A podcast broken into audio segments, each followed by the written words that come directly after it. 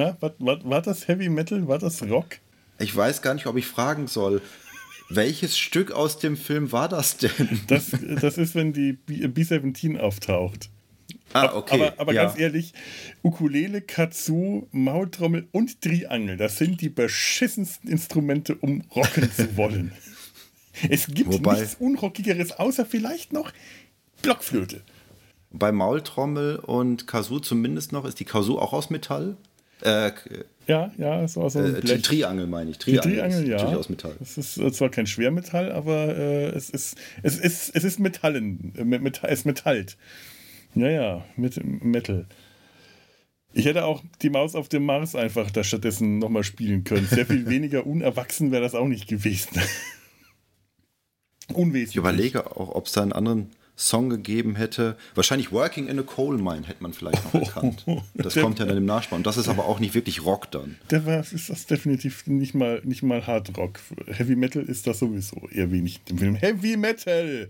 Darum, darüber reden wir heute, über Heavy Metal, über den Film von 1981. Heute werden wir erwachsen. Also Betonung auf werden. Weil äh, Pubertät und so. Pup, äh, pubertäre, äh, äh, pubertäre äh, Knabenfantasien oder so. So ähnlich hat es irgendwie ein Kritiker äh, beschrieben, was, was, was diesen Film ausmacht. Und ich finde es gar nicht so verkehrt. Sex, Gewalt, Rock'n'Roll, Rock, Rock'n'Roll, Rock'n'Roll, Drogen und Autos. Aber die DVD ist auch ab 16. Also so erwachsen ist es dann auch wieder nicht. Ja, stimmt. Ähm, es, es, äh, das Ganze ähm, basiert ja, übrigens, äh, hallo Lars und ich bin Felo. Das Hallo. man ja am Anfang auch noch Hallo. sagen. Das, Hallo. hallo. Es freut mich wieder mit dabei zu sein. Ja, er freut mich auch wieder, dich, dich hier zu haben. Wo, äh, sehr schön ist das.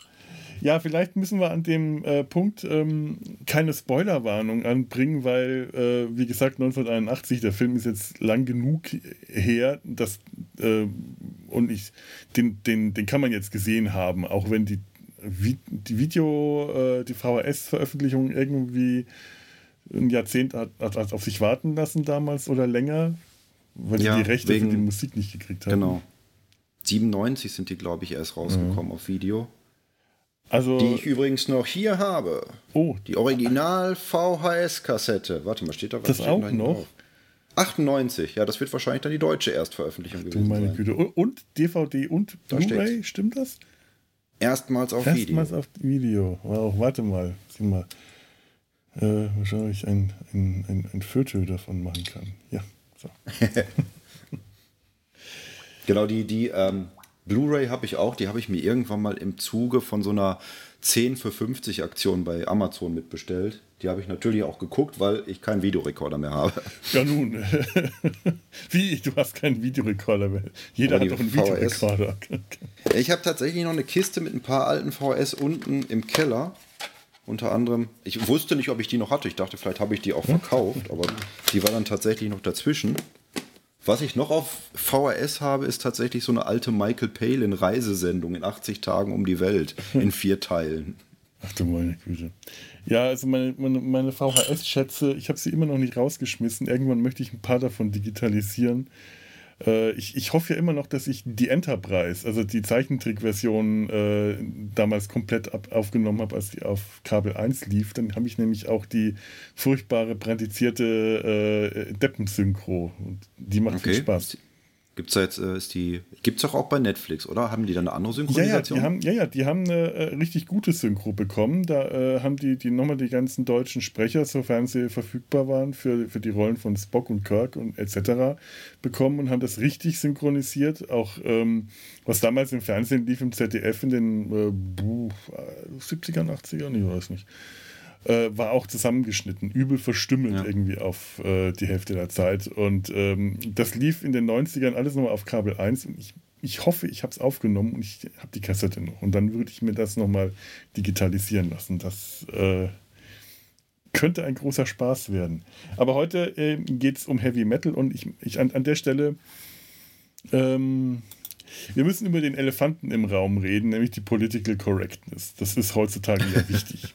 Ich möchte nicht an jeder Stelle, wenn äh, nackte Titten und äh, Sex und sonstige Sachen auftauchen, wieder von neuem davon reden müssen, auch wenn wir es vielleicht tun. Aber dieser Film ist komplett politisch inkorrekt. Oder zumindest doch ja. es ist halt ein, äh, also es ist jetzt nichts, was man den Kindern in die Hand geben sollte. Und ich, ich weiß nicht, ob man das vielleicht den heranwachsenden Teenager zum sexuellen Erwachen, würde ich das auch nicht unbedingt geben. Vielleicht äh, ein, ein gemeinsamer äh, äh, Filmabend mit den Kindern. Ich glaube, was peinlicheres, unangenehmeres kann man sich kaum vorstellen. Nee. Ja, man muss aber dann auch, es ist, glaube ich, eher schwieriger, dass man aufpassen muss, dass die Kinder, dass den Kindern das, der Film nicht in die Hände fällt, weil sie denken, oh, Zeichentrickfilm. Ja. Und dann fängt er halt mit schmelzenden Menschen an. Ja, also es ist wirklich so ein Film, der äh, ist gewaltverherrlichend, er ist sexistisch, er ist äh, äh, Drogenmissbrauch wird verherrlicht, er ist misogen, er ist, äh, du kannst, du kannst, wenn du willst, Rassismus und Antisemitismus noch äh, rein und raus lesen. Äh, dieser Film ist einfach wirklich nicht äh, politisch korrekt und äh, normalerweise würde ich sowas auch ja, äh, das, das käme bei mir nicht so gut weg momentan. Aber es ist ein alter Film und es, es basiert halt auf ähm, ja, Comics, die wiederum auf der Underground-Comic-Kultur basieren. Also die Underground-Comics gibt es ja schon länger, seit den 80ern, aber das Magazin, äh, Quatsch, 80ern. Seit den 60ern gab es in den USA Underground Comics, einfach als Reaktion auf die, auf, auf die, die herkömmlichen, üblichen Mainstream-Comics, die einfach nur Kindercomics waren. Und ähm, aus dieser Bewegung der Underground-Comics, des, des Booms der 60er, ist später in den 70ern der alternative Comic entstanden und da, da haben sich so äh, Magazine wie Heavy Metal eben äh, sind daraus entstanden, die diese Art von Comics anspruchsvollere zum einen Comics äh, geschrieben haben, aber auch sehr erwachsene Comics vor allem. Comics, die das Thema, die Thema, die Sex, Gewalt, äh, Drogen und, sonst äh, thematisiert haben, die in der Ausdrucksform sehr experimentell waren und insgesamt einfach ähm, also mich hat das damals sehr gereizt, als ich äh, als, als Teenager an diese Comics, äh, auf diese Comics gestoßen bin. Zum einen, weil ich voll in der Pubertät war und ich es toll fand, dass ich da Comics mit nackten Titten zu sehen bekommen habe. Huhu. Aber auch, weil ich halt festgestellt habe, das sind Comics, die sind durchaus auch äh, die, die inhaltlichen Anspruch haben, der äh, weit über das hinausgeht, was ich halt vorher von, von, von den Comics aus meiner Kindheit kannte. Und ähm, da war ich tatsächlich sehr froh, dass es, ähm, ja, dass ich meine Comic-Leidenschaft über meine Kindheit raustragen konnte und äh, dass es Comics für Erwachsene gab, die jetzt auch nicht einfach nur rein in die Schmuddelecke gepackt werden müssen, nur weil halt immer wieder nacktes Fleisch zu sehen ist. Ich weiß nicht, hast du mal, äh, hast, hast du als äh, junger Mensch äh, das Magazin Schwermetall oder U-Comics gelesen? Ich wusste, dass es Schwermetall gab, aber wahrscheinlich auch wirklich eher aufgrund dieses Films. Ah. Dass ich zuerst auf den Film gestoßen bin und dadurch dann erfahren habe, dass es, dass es den Comic gibt oder halt durch so Sachen wie den EMP-Katalog, dass dann da Artworks aus äh, Heavy Metal aufgetaucht sind, die dann als Poster verwendet wurden. also gelesen habe ich auf jeden Fall nichts davon. Ich viel. Ich habe auch ziemlich viel noch in meiner Sammlung gefunden. Ähm, ich habe festgestellt, als ich den Film jetzt angeschaut habe, dass ich den Film gar nicht kannte. Das heißt, ich kannte den ausschnittsweise und von Bildern und Motiven, aber ich kannte tatsächlich eher die Comics, auf denen der Film basiert hat. Also äh, es, es kam mir schon deshalb bekannt vor, weil ich halt äh, als äh, ja, Teenager mit 20 ganz stark ähm, Schwermetall gelesen habe. Übrigens, ähm, ähm, Metall Hurlant, das ist der französische Name des äh, Magazins, das sich in den, das sich 1975 ge äh, gegründet hat. Das war der Vorläufer von äh, äh, Heavy Metal, Metall Hurlant, in Frankreich unter anderem von Möbius mitgegründet. Weißt du noch, äh, hier ähm, Herrscher der Zeit. Metall ja. Hurlant heißt auf Deutsch schreiendes Metall. Okay. Und, ich glaube, äh, das Making-of sagt, dass das die genaue Übersetzung ist von, von Heavy Metal. Es bedeutet Heavy Metal, genau. Wäre jetzt die Frage, Hurlant, ob die. Äh, die genaue Übersetzung ist schreiendes oder kreischendes okay. Metall, aber äh, das ist das, der Begriff in Frankreich für Heavy Metal. Und die, die Musikrichtung heißt dann auch Metall Hurlant. Das kann ich dir nicht sagen. In Frankreich wäre das, kann, kann man sich das sogar vorstellen, weil die ja nicht sehr gerne englische mhm. äh, Fremdwörter benutzen. Aber ich finde Metall Hurlant, das klingt irgendwie nicht so, so bad. Aber Französisch ist ja jetzt auch nicht die härteste Sprache. Ist auch wieder wahr. Ich fand es interessant, dass das dann nach Amerika gebracht wurde vom Herausgeber des National Lampoon Magazin. der ja, äh, das ist so, so, so ähnlich wie das Mad Magazine, glaube ich, mhm. in Amerika gewesen, der halt gedacht hat, wir haben jetzt hier ein lustiges Magazin, dann bringen wir jetzt auch noch mal sowas raus. Ja. Ja Gott, ich meine, ähm, Comics sollen ja auch Spaß machen, warum auch, warum auch nicht? Ja. Überhaupt war die Verknüpfung dann ja auch sehr groß, dass dann äh, vom National Lampoon Filme herausgebracht wurden, wo dann auch Harold, nee, wo dann auch ähm, Ivan Reitman Regie geführt mhm. hat und dadurch dann der Kontakt zu diesen Heavy Metal Magazinen kam und sich Ivan Reitman dann gedacht hat, dann mache ich daraus jetzt auch einen Film. Dass das alles so stark äh, miteinander verbunden ist in der Geschichte des Films. Ich war jetzt auch sehr überrascht, als ich äh, mal auf IMDb nachgelesen habe, wer da alles mitgesprochen hat und bin als erstes auf Namen wie Harold Ramis und John Candy gestoßen. Ich dachte, John Candy? und ähm, Ivan Reitman muss äh, wohl zu der Zeit, als es in der Vorproduktion war, gerade, ich glaube, mich knutscht ein Elch gedreht haben. Hm. Hat er gesagt, und da hat er einfach mal John Candy vom Set mitgenommen ins Tonstudio. ja. Deswegen das, Ma hm? das Making-of sagt ja auch, dass er eigentlich nur seine Freunde ins Tonstudio geholt hat, mit denen er eh schon zusammengearbeitet hat, anstatt dann auf professionelle Voice-Actors zu gehen, weil er dann so etwas komfortabler arbeiten konnte. Obwohl da ja auch jemand dabei ist wie Roger Bumpass. Ich weiß nicht, wie man ihn wirklich ausspricht, aber ich finde Bumpass. Und das ist die Originalstimme von Thaddeus Tentakel aus SpongeBob. Stimmt. Hm. Ist es nicht auch Patrick? Ist es nicht auch Patrick Star? ich hatte, hatte mal Patrick aufgeschrieben. Kann auch sein. Ich, äh, ich weiß gar nicht, wie also Thaddeus heißt ja auch, dass er beide machen kann. Ne? Natürlich, ja. das ist ja häufig so. Also das ist ja. Äh, das ist eher bei uns äh, so, dass verschiedene Rollen im Trickfilm äh, beim, äh, von verschiedenen Sprechern belegt werden. Bei, in den USA ist es gang und gäbe, dass ein talentierter Sprecher mehrere Rollen, äh, mehrere Figuren spricht. Ganz unterschiedliche, häufig so gut, dass man sie, äh, dass man es nicht erkennen kann. Ja, was ja jetzt bei den Simpsons dazu führt, dass da ganz viel gerade ausgetauscht wird, weil halt die ganzen anders ethischen Figuren von ein und demselben Schauspieler gesprochen wurden, der natürlich ein Weißer ist. das ist natürlich schlecht. Ja, bei den Simpsons ist es ja auch schon häufiger mal vorgekommen, dass Figuren jetzt einfach nicht mehr auftauchen, weil der Sprecher gestorben ist. Ja. Und sie dann konsequenterweise auch äh, beschlossen haben, äh, die Figur ist dann jetzt auch gestorben. Die gibt es nicht mehr. Und das ähm, ist, ist, stringent, aber auch ganz schön hart äh, äh als Fan zu schlucken. Aber ich habe neulich was gesehen über, über Kermit den Frosch, der jetzt mittlerweile ja auch schon seit langem den dritten Sprecher und den dritten Puppenspieler hat. Äh, nachdem Jim Henson gestorben war, hat das äh, ein Kollege übernommen, dessen Namen ich jetzt gerade nicht weiß, von ihm, mit dem der lange mit ihm zusammengearbeitet hat und Kermit hervorragend gesprochen hat. Das ist der Kermit, den man jetzt zum Beispiel aus, dem, äh, aus den letzten Filmen kennt. Ein äh, großartiger Puppenspieler. Und irgendwann hat Disney den rausgeschmissen.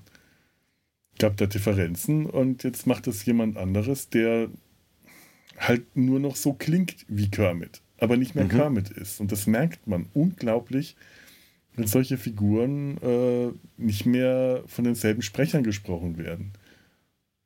Also, ähm, ich wollte, weiß gar nicht, wo ich hin wollte. Wir waren bei Roger Bumpass. Roger Bumpass, ja. Und äh, Patrick wird übrigens gesprochen von Bill Fedgerbake. Er hat zumindest auch einen ulkigen Namen. Klingt auch schön. Oh Mann. Ja, ähm, ich überlege gerade, ob ich zu den Comics, äh, ach, zu den Comics kann ich später was sagen, wenn wir bei den einzelnen ja, Segmenten des du, Films genau, sind. Genau, du, du, kannst auf alle Fälle dann sagen, inwieweit sie von den Geschichten weggegangen sind oder wie nah sie dran sind, weil ich habe jetzt wirklich relativ frisch das Making-of gesehen. Mhm. Äh, es ist vor jetzt ungefähr 45 Minuten war es zu Ende, von diesem Zeitpunkt aus gesehen. Ich gedacht, bevor wir jetzt den Podcast machen, gucke ich mir noch dieses Making-of mhm. an. Und das klang schon so, als hätten sie dann doch sehr, sehr frei interpretiert in den meisten Fällen. Unter anderem sehr stark. Ich kann es dir auch nicht bei allen, äh, bei, bei allem sagen, aber bei so einem oder anderen kann ich, äh, habe ich so ein bisschen einen Eindruck bekommen, äh, gar nicht unbedingt, weil ich die Comics dann äh, hier habe oder wieder gefunden habe, obwohl ich mir sicher bin, der Richard Corbin Comic, denn der muss irgendwo hier rumfliegen. Aber ich habe von Richard Corbin auch noch andere Comics hier, eher zu meiner Schande als zu meinem Stolz, weil äh, da kommen wir gleich drauf, warum das wirklich nicht der beste Teil des Films ist. Die, die Comics sind besser, aber trotzdem. Aber ich habe jetzt einfach mal im Internet geforscht und mal gesucht, wo, äh, wo, wo, man diese Comics finden kann. Ich, ich werde es nicht verlinken, weil das keine guten Seiten sind. Äh, müsst ihr selber suchen. Und habe auch nur so einen ganz groben, ungefähren Einblick, inwiefern sich zuweilen die, ähm, die verfilmten Comics von den, also die, die, die, die verfilmten Teile, die Zeichentrickversion von den Comicvorlagen äh, unterscheiden. Denn das haben wir noch gar nicht gesagt. Heavy Metal ist also ein Zeichentrickfilm. Ich, ich hoffe, das haben wir gesagt. Wenn nicht, dann sagen wir es jetzt. Um Gottes Willen. Wir sind gut heute. Ähm, der sehr episodenhaft ist. Der wird von einer Rahmenhandlung, äh, es gibt eine Rahmenhandlung, die mehrere Episoden und Segmente äh, mehr schlecht als recht verbindet und diese Segmente beruhen zum Teil auf Comics, die vorher im Magazin Heavy Metal erschienen sind und zu Zeichentrickversionen äh, umgearbeitet wurden. Das heißt, äh, Leser des Magazins konnten damals, als der Film 81 rauskam, äh, tatsächlich, äh, wenn sie Glück hatten, ihren Lieblingscomic äh, wiederentdecken in dem Film. Es gab auch einige neue Segmente, die, die komplett neu für den äh, Film geschrieben und entworfen worden sind. Ähm, unter anderem die gesamte Rahmenhandlung ist neu und hat auch verschiedene Versionen gehabt. Und ich würde mal sagen, ähm, ja, was kann man zu so einem Film noch sagen? 90 Minuten lang oder 86, das weiß ich. Also auf meiner DVD ist er 86, bei IMDB steht 90, vielleicht gibt es da verschiedene Versionen. Oder auf meiner VS steht 87. Nun, aber unterschiedliche das. Medien laufen ja auch gerne unterschiedlich lang. Ja, das kann durchaus sein.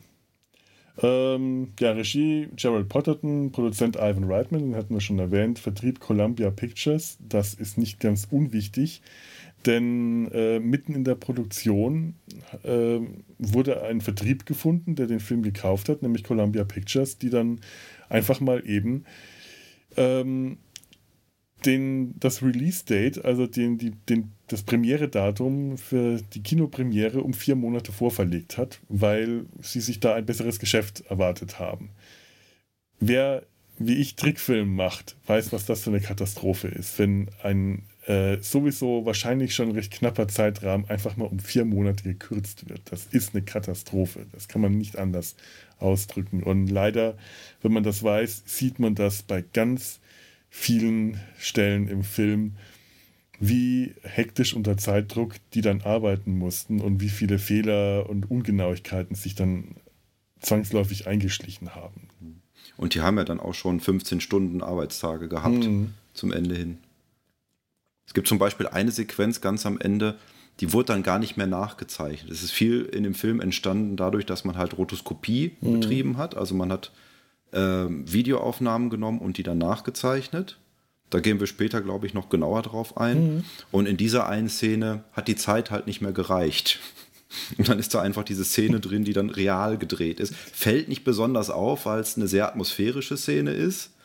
Und weil äh, es farblich äh, verändert ja. wurde und ein Effekt drüber gelegt. Äh, es passt stilistisch sogar ganz ja. gut, aber ja. stimmt. Ja. Was kann man noch machen in dem Moment? Ja, der Film äh, ist sowieso, dadurch, dass da sehr viele verschiedene Stile, äh, Zeichenstile und Animationsstile äh, in einem Film vorkommen, ähm, ist sehr vieles, was in dem Film ähm, unter Umständen wie ein, aus einem Fehler entstanden ist, wirkt nach einer Experiment, experimentellen Stilentscheidung. Der Film äh, hat den Leuten auch viele Freiheiten gegeben, mhm. sich auszutoben und auszuprobieren.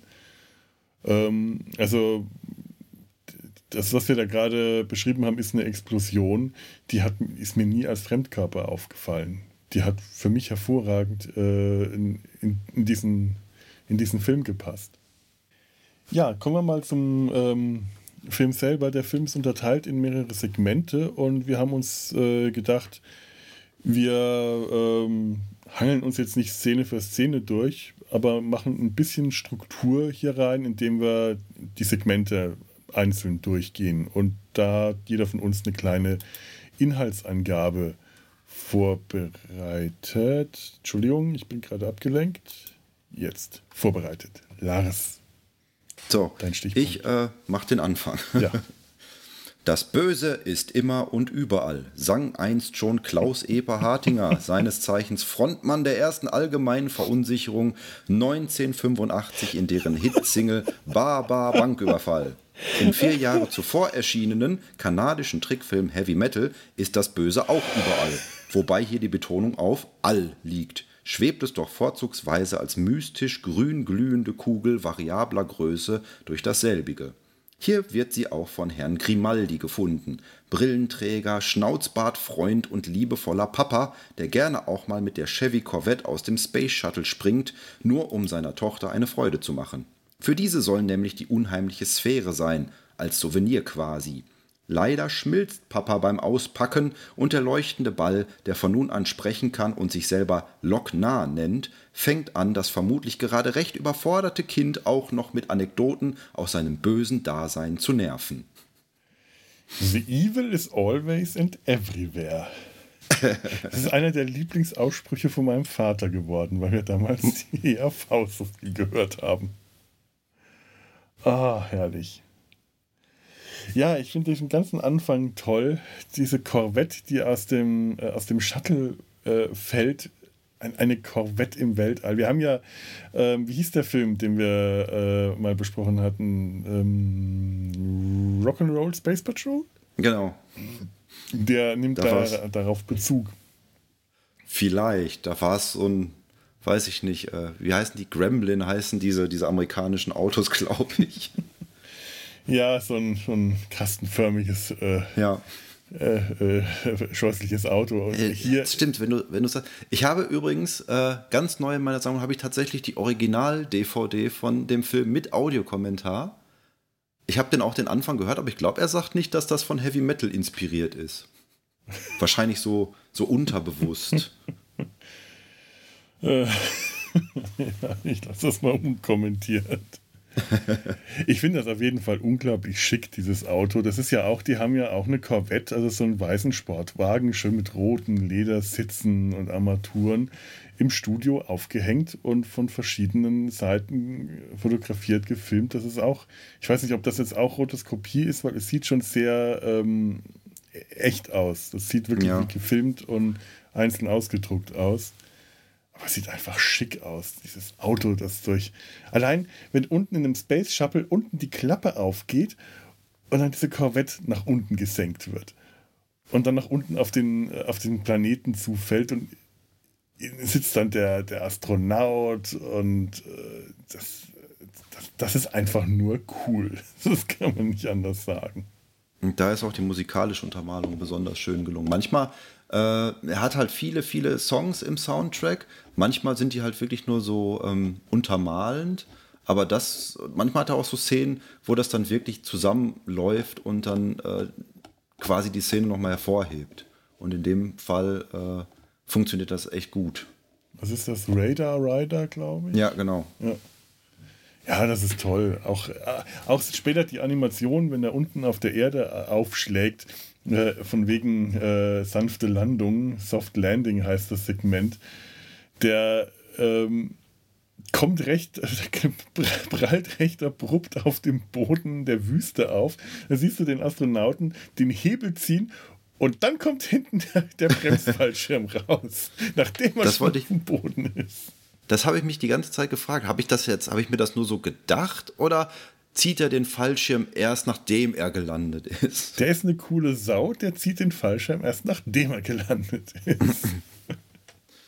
Da kann man jetzt auch sagen, hier ist äh, Drehbuch Dan O'Bannon, das ist der Herr, mhm. der auch äh, Alien geschrieben hat und Night of the Living ah. Dead. Nee, Return of the Living Dead, Entschuldigung. Okay. Äh, wo ich mich aber auch frage, wie lang ist denn dieses Drehbuch dafür? da fällt ein Auto aus einem Space Shuttle. War das das Drehbuch? Das dürfte ungefähr so lang gewesen sein.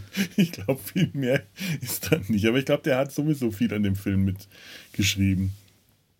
Und äh, natürlich finde ich es auch etwas seltsam, dass das, das, was wir jetzt berichtet haben, gilt in den Produktionsnotizen als zwei Kurzfilme. Mhm. das ist unterteilt in Soft Landing und Grimaldi. Ja gut, das liegt auch daran, dass die äh, die ganze Produktion nicht in einem Studio gemacht haben, sondern auf mehrere Studios verteilt ja. überall auf der Welt. Was heute bei Langfilmen absolut üblich ist und damals wohl äh, ein ziemliches Novum gewesen sein muss, zumindest wenn man das so den, dem äh, Bonusmaterial der DVD glauben kann. Und das sieht man auch an. Es, ist ein, es sind sehr unterschiedliche Stile. In dem Moment, wo er äh, das Haus betritt, ist es ein anderer Zeichenstil. Also da hat ein anderes Studio wahrscheinlich dran, dran auch gearbeitet. Das sagst du jetzt. Ich glaube, über weite Teile wird so ein Laie jetzt schon merken, dass da irgendwas nicht stimmt. Äh, aber ich finde, viel ist so, bewegt sich in einem gewissen Rahmen noch. Also schon sehr, sehr realistisch, manchmal ein bisschen dreckiger und kratziger, manchmal ein bisschen geradliniger. Ich würde jetzt sagen, gerade am Anfang hier mit Soft Landing und Grimaldi, man merkt zwar, dass dieses Auto dann mhm. aufgesetzt wirkt, weil es so reinkopiert ist, aber ich glaube, das, das wird man noch so als aus einem Guss wahrnehmen, gerade auch, weil der Film erst begonnen hat. Ja.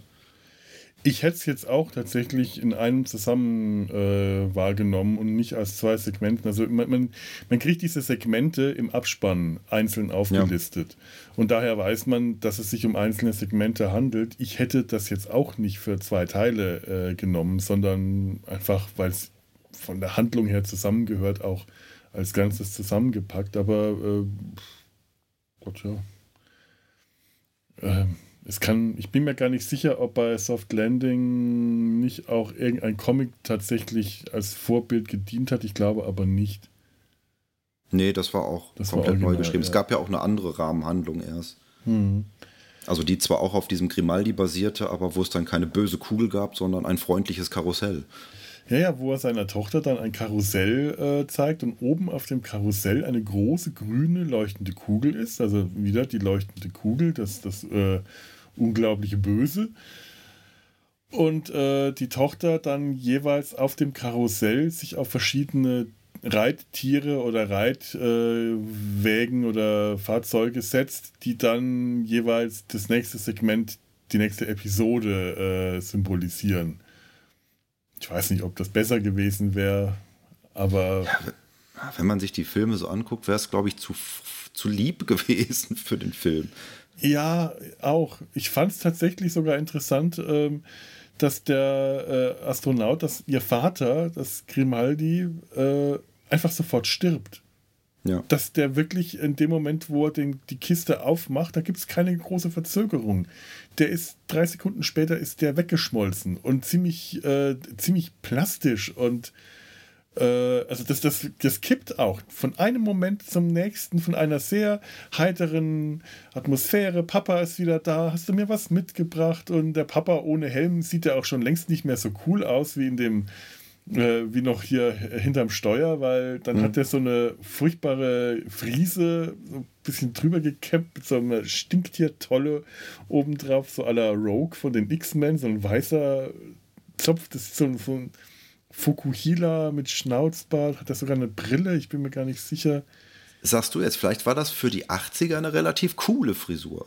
Ich glaube, der sah auch in den 80ern nicht gut aus. Der wirkt, das, das äh, ist kein, kein, kein cooler Kopf gewesen. Das ist halt ein Papa. Das ist ein lieber, netter Papa, der seiner Tochter was von der Arbeit mitgebracht hat. Der kommt Das ist von auch der für- Arbeit zurück. Ich weiß nicht, mit was man für eine Haltung in diesen Film gegangen ist damals, ob man sich gedacht hat, wir sehen jetzt einen, einen Science-Fiction-Film. Er landet halt mit diesem Auto in einem Feld und fährt dann auf dieses alleinstehende Herrenhaus zu. Also das geht dann schon eher so in Richtung Horrorfilm. Eigentlich schon, ja. Das Herrenhaus hat schon ein bisschen was von Psycho, obwohl am Anfang diese, diese Kornfelder, das wirkt nicht unheimlich, das wirkt nicht düster. Das hat später im Film, wo übrigens keine Kornfelder mehr zu sehen sind, wo das dann Wiese ist, fällt mir gerade auf. Wo es dann im Dunkeln ist und das Grün leuchtet und dann, äh, wie, wie gesagt, auch die Explosion, da, da wirkt dieses Herrenhaus dann wirklich düster und bedrohlich. Aber am Anfang hat man noch diese coole Science-Fiction-Atmosphäre, wenn er durch das Weltall fällt, wenn er in der Wüste landet, das Licht und die Farben und ganz tolle Backgrounds. Auch ganz tolle Einstellungen, wenn er durch die Kornfelder fährt. Das Herrenhaus wirkt äh, nett, angenehm. Das wirkt jetzt wie etwas, äh, wo man sagt, ach, das ist schön. Und hat noch keine, für mich noch kein Horror äh, äh, ausgedrückt. Der kam dann wirklich erst ab dem Moment schlagartig, wo er seine Kiste aufmacht und grün angestrahlt wird und zer- zerschmilzt. Ja. Aber ich habe schon so, man kriegt schon so vermittelt, der wohnt da alleine mit seiner Tochter. Ja, Äh, schon. Wenn da was passiert, dann ist halt jemand ganz alleine. Ja, das auf jeden Fall. Die ist, die ist alleine, da ist niemand da. Ja, es scheint auch wirklich sonst niemand im Haus zu sein. Keine Mutter, keine Haushälterin, kein sonst was. Äh, Das stimmt. Die Tochter ist halt auch den ganzen Tag alleine, wenn der Papa im Weltall ist, wenn der arbeiten ist. Was immer er da auch macht. Was immer der Und angeblich, angeblich ist ja wohl auch Elon Musk äh, großer Fan des Films, weil er, glaube ich, auch so ein Auto ins Weltall geschossen hat. Ja, das kann ich mir vorstellen. Ja. Oh Gott, ich stelle mir gerade vor, wie der dann äh, durchs Weltall damit fliegt, hinterm Steuer sitzt. Und wa- was ich aber auch finde, ist, der Film äh, startet halt schon mit sehr unheilsschwangerer Musik. Man hat die Columbia Lady und dann kommt ähm, die Musik von Elmer Bernstein, die sehr an diese, diese gruseligen Momente aus Ghostbusters auch erinnert, immer wieder. Ja, das stimmt schon. Da hast du natürlich auch wieder recht. Das, äh, ja, vielleicht ist der Anfang doch gruseliger, als ich ihn in Erinnerung habe. Weil die Musik macht natürlich viel aus. Ja. Und der, der Soundtrack ist toll. Der ist halt sehr klassisch wiederum, obwohl der Film ja Heavy Metal heißt und eigentlich Heavy Metal Musik verspricht, was er sowieso nicht einhält. Strecken, also größtenteils. Weil wenn, dann ist das eher Hardrock, was man so zu hören bekommt. Aber der Soundtrack von ähm, ähm, the- the- Elmer Bernstein? Elmer, Elmer Bernstein, ja, äh, danke. Äh, der ist wirklich klassisch. Und der hat eine ganz andere, der schafft eine ganz andere Atmosphäre jedes Mal, das stimmt. Ähm, haben wir zum ersten Segment noch was? Sonst gehe ich direkt mal zum zweiten. Ja, mach mal. Mach mal. Gut. Ähm, ja, also wie gesagt, dass äh, der, äh, der Lochnar, das, äh, das absolute Böse, ähm, berichtet jetzt dem Mädchen äh, seine Geschichte, bevor dann Schlimmes mit dem Mädchen passieren soll, will er es erstmal ein bisschen quälen und ihm sagen, was passiert. Und die erste Geschichte, die er erzählt aus äh, seinem äh, langen Dasein, wie Menschen mit ihm in Berührung kommen und vom Bösen korrumpiert wird, führt uns ins Jahr 2031 nach New York. Ein New Yorker Taxifahrer wird in klassischer Film-Noir-Manier in ein dreckiges Spiel verwickelt. Eine sexy junge, verzweifelte Frau flüchtet sich in sein Taxi. Sie wird von ein paar Gangstern verfolgt, die gerade ihren Vater, einen bekannten Archäologen, getötet haben und hinter dem Lochnar her sind, einer grün leuchtenden Reliquie, die ihr Vater kurze Zeit vorher an einer Ausgrabungsstätte ausgebuddelt hat und von dem sie nun als einzige weiß, wo sie sich befindet. Harry nimmt sie mit in sein Apartment, schläft mit ihr und verspricht ihr zu helfen. Er begleitet sie zu einer nächtlichen Übergabe, das Lochnar gegen 300.000 Chronodollar. Die Übergabe geht glatt, anschließend jedoch laufen die Dinge aus dem Ruder. Der Gangsterboss zerschmilzt, als er das Loknar auspackt und im Taxi macht die junge Frau Harry mit gezückter Waffe klar, dass sie nicht vorhat, das Geld wie verabredet mit ihm zu teilen. Harry löst das Problem auf die gleiche Weise, wie er auch mit allen anderen unliebsamen Fahrgästen fertig wird. Er desintegriert sie kurzerhand und verbucht die gesamten 300.000 Dollar als Trinkgeld. Kurz und knapp. so viel mehr gibt das ja auch nicht her. Das stimmt. Ich wollte auch noch sagen, als du am Anfang erwähnt hast, äh, äh, wegen der Spoilerwarnung, es gibt nicht wirklich viel zu spoilern in dem Film. Also wenn man es genau nimmt, gibt es im ganzen Film nur so eine Sache, die man als Twist äh, erwähnen könnte. Das ist wurscht, wir reden. Erzähl, was meinst du? Oder deute es mir an. Bei äh, äh, Hannover Fist sage ich nur. Ah ja, okay. ja, ich fürchte aber, den müssen wir spoilern. Weil ja, den müssen wir spoilern, aber das ist auch äh, ein relativ kleiner Twist. Sonst ist alles immer. Ich fand die Geschichte auch. Das ist so das typische Film-Noir-Geschichte halt, ohne irgendwelche Besonderheiten, außer dass sie halt jetzt in eine relativ nahe Zukunft verlegt mhm. wurde wo halt jemand auf der Suche nach dem typischen MacGuffin ist. Dieses ja. Ding, was halt jeder haben will, was egal ist, was es eigentlich ist. Wobei mir jetzt gerade aufgefallen ist, es ist interessant, dass in der Geschichte tatsächlich ähm, der Lochnar das gleiche macht wie in der Rahmenhandlung. Mhm. Nämlich er äh, desintegriert auch Leute. Da könnte man ja noch meinen, das macht er jetzt in jeder Geschichte oder das ist das, was der Lochnar halt tut. Hm. Das ist es ja aber gar nicht. Das ist auch ein bisschen das Ärgerliche daran, dass der Lochnar sehr inkonsequent äh, dargestellt wird im ganzen Film. Das hier ist nämlich auch eine Originalstory. Ähm, und da haben die sich dann mehr Mühe gegeben, den Lochnar mit in diese Rahmenhandlung einzubauen hm. und stringent durchzuerzählen. Äh, das ist leider später nicht mehr so der Fall und äh, hätte man da was anderes zuvor gemacht, wäre es vielleicht, äh, ich weiß nicht, besser oder schlechter, aber man, man, man ist hier noch auf so einem geraden Weg, wie die Geschichte erzählt wird und weiß, wie das Lok nahe sich verhält. Und später äh, verhält er sich halt dann, dann, dann anders. Und äh, ja, aber ähm, was, was ich auch schön fand, weil wir da, da gerade sagen, desintegriert. Aufgelöst. Aufgelöst. Oh Gott, es ist, äh, ein, ein, Kreuz mit der Sprache. Ähm, die Ausgrabung, die man am Anfang noch kurz sieht, bevor es nach New York geht, die fand ich, fand ich toll. Diese, das, diese Ja, das ist die, die Szene, hm. diese, diese Szene, an die ich immer, an die ich auch vorher, als bevor ich jetzt nochmal geguckt habe, zurückgedacht habe, war das, weil was mir als erstes eingefallen ist, nämlich die Musik, die in der Szene gespielt mhm. wird. Weil das ist für mich so die stärkste Szene, ähm, was die Musik angeht. Das ist von Blue Oyster Cult, Veteran mhm. of a Psychic Ward, das da gespielt wird im Hintergrund, wo dann diese Ausgrabung ist und dann von hinten dieser Bagger mit den drei Baggerschaufeln ankommt und diese merkwürdigen Wuselgestalten dann auch äh, aufgelöst werden von dem Lochnar. Das hatte ich so noch im Kopf. Ja, und diese tollen Apparate, die die tragen. Das, der, der Professor, der hat schon so, ein, so, ein, ein, ein, so eine Apparatur auf dem Rücken und seine Gehilfen, die auch ehrlich gesagt nicht sehr menschlich aussehen, die sind in noch absurdere Apparaturen eingezwängt. Dieser Bagger, der ankommt. Also man kriegt schon eine sehr futuristische äh, Zukunft gezeigt. In gerade mal zehn Jahren von jetzt ab. Also wir müssen uns äh, ranhalten. Da bin ich aber auch nicht so sicher. Das hatte ich auch irgendwo dann mit einem Seitenblick gelesen, dass da auch irgendwelche Designs von Möbius für verwendet wurden für die Geschichte.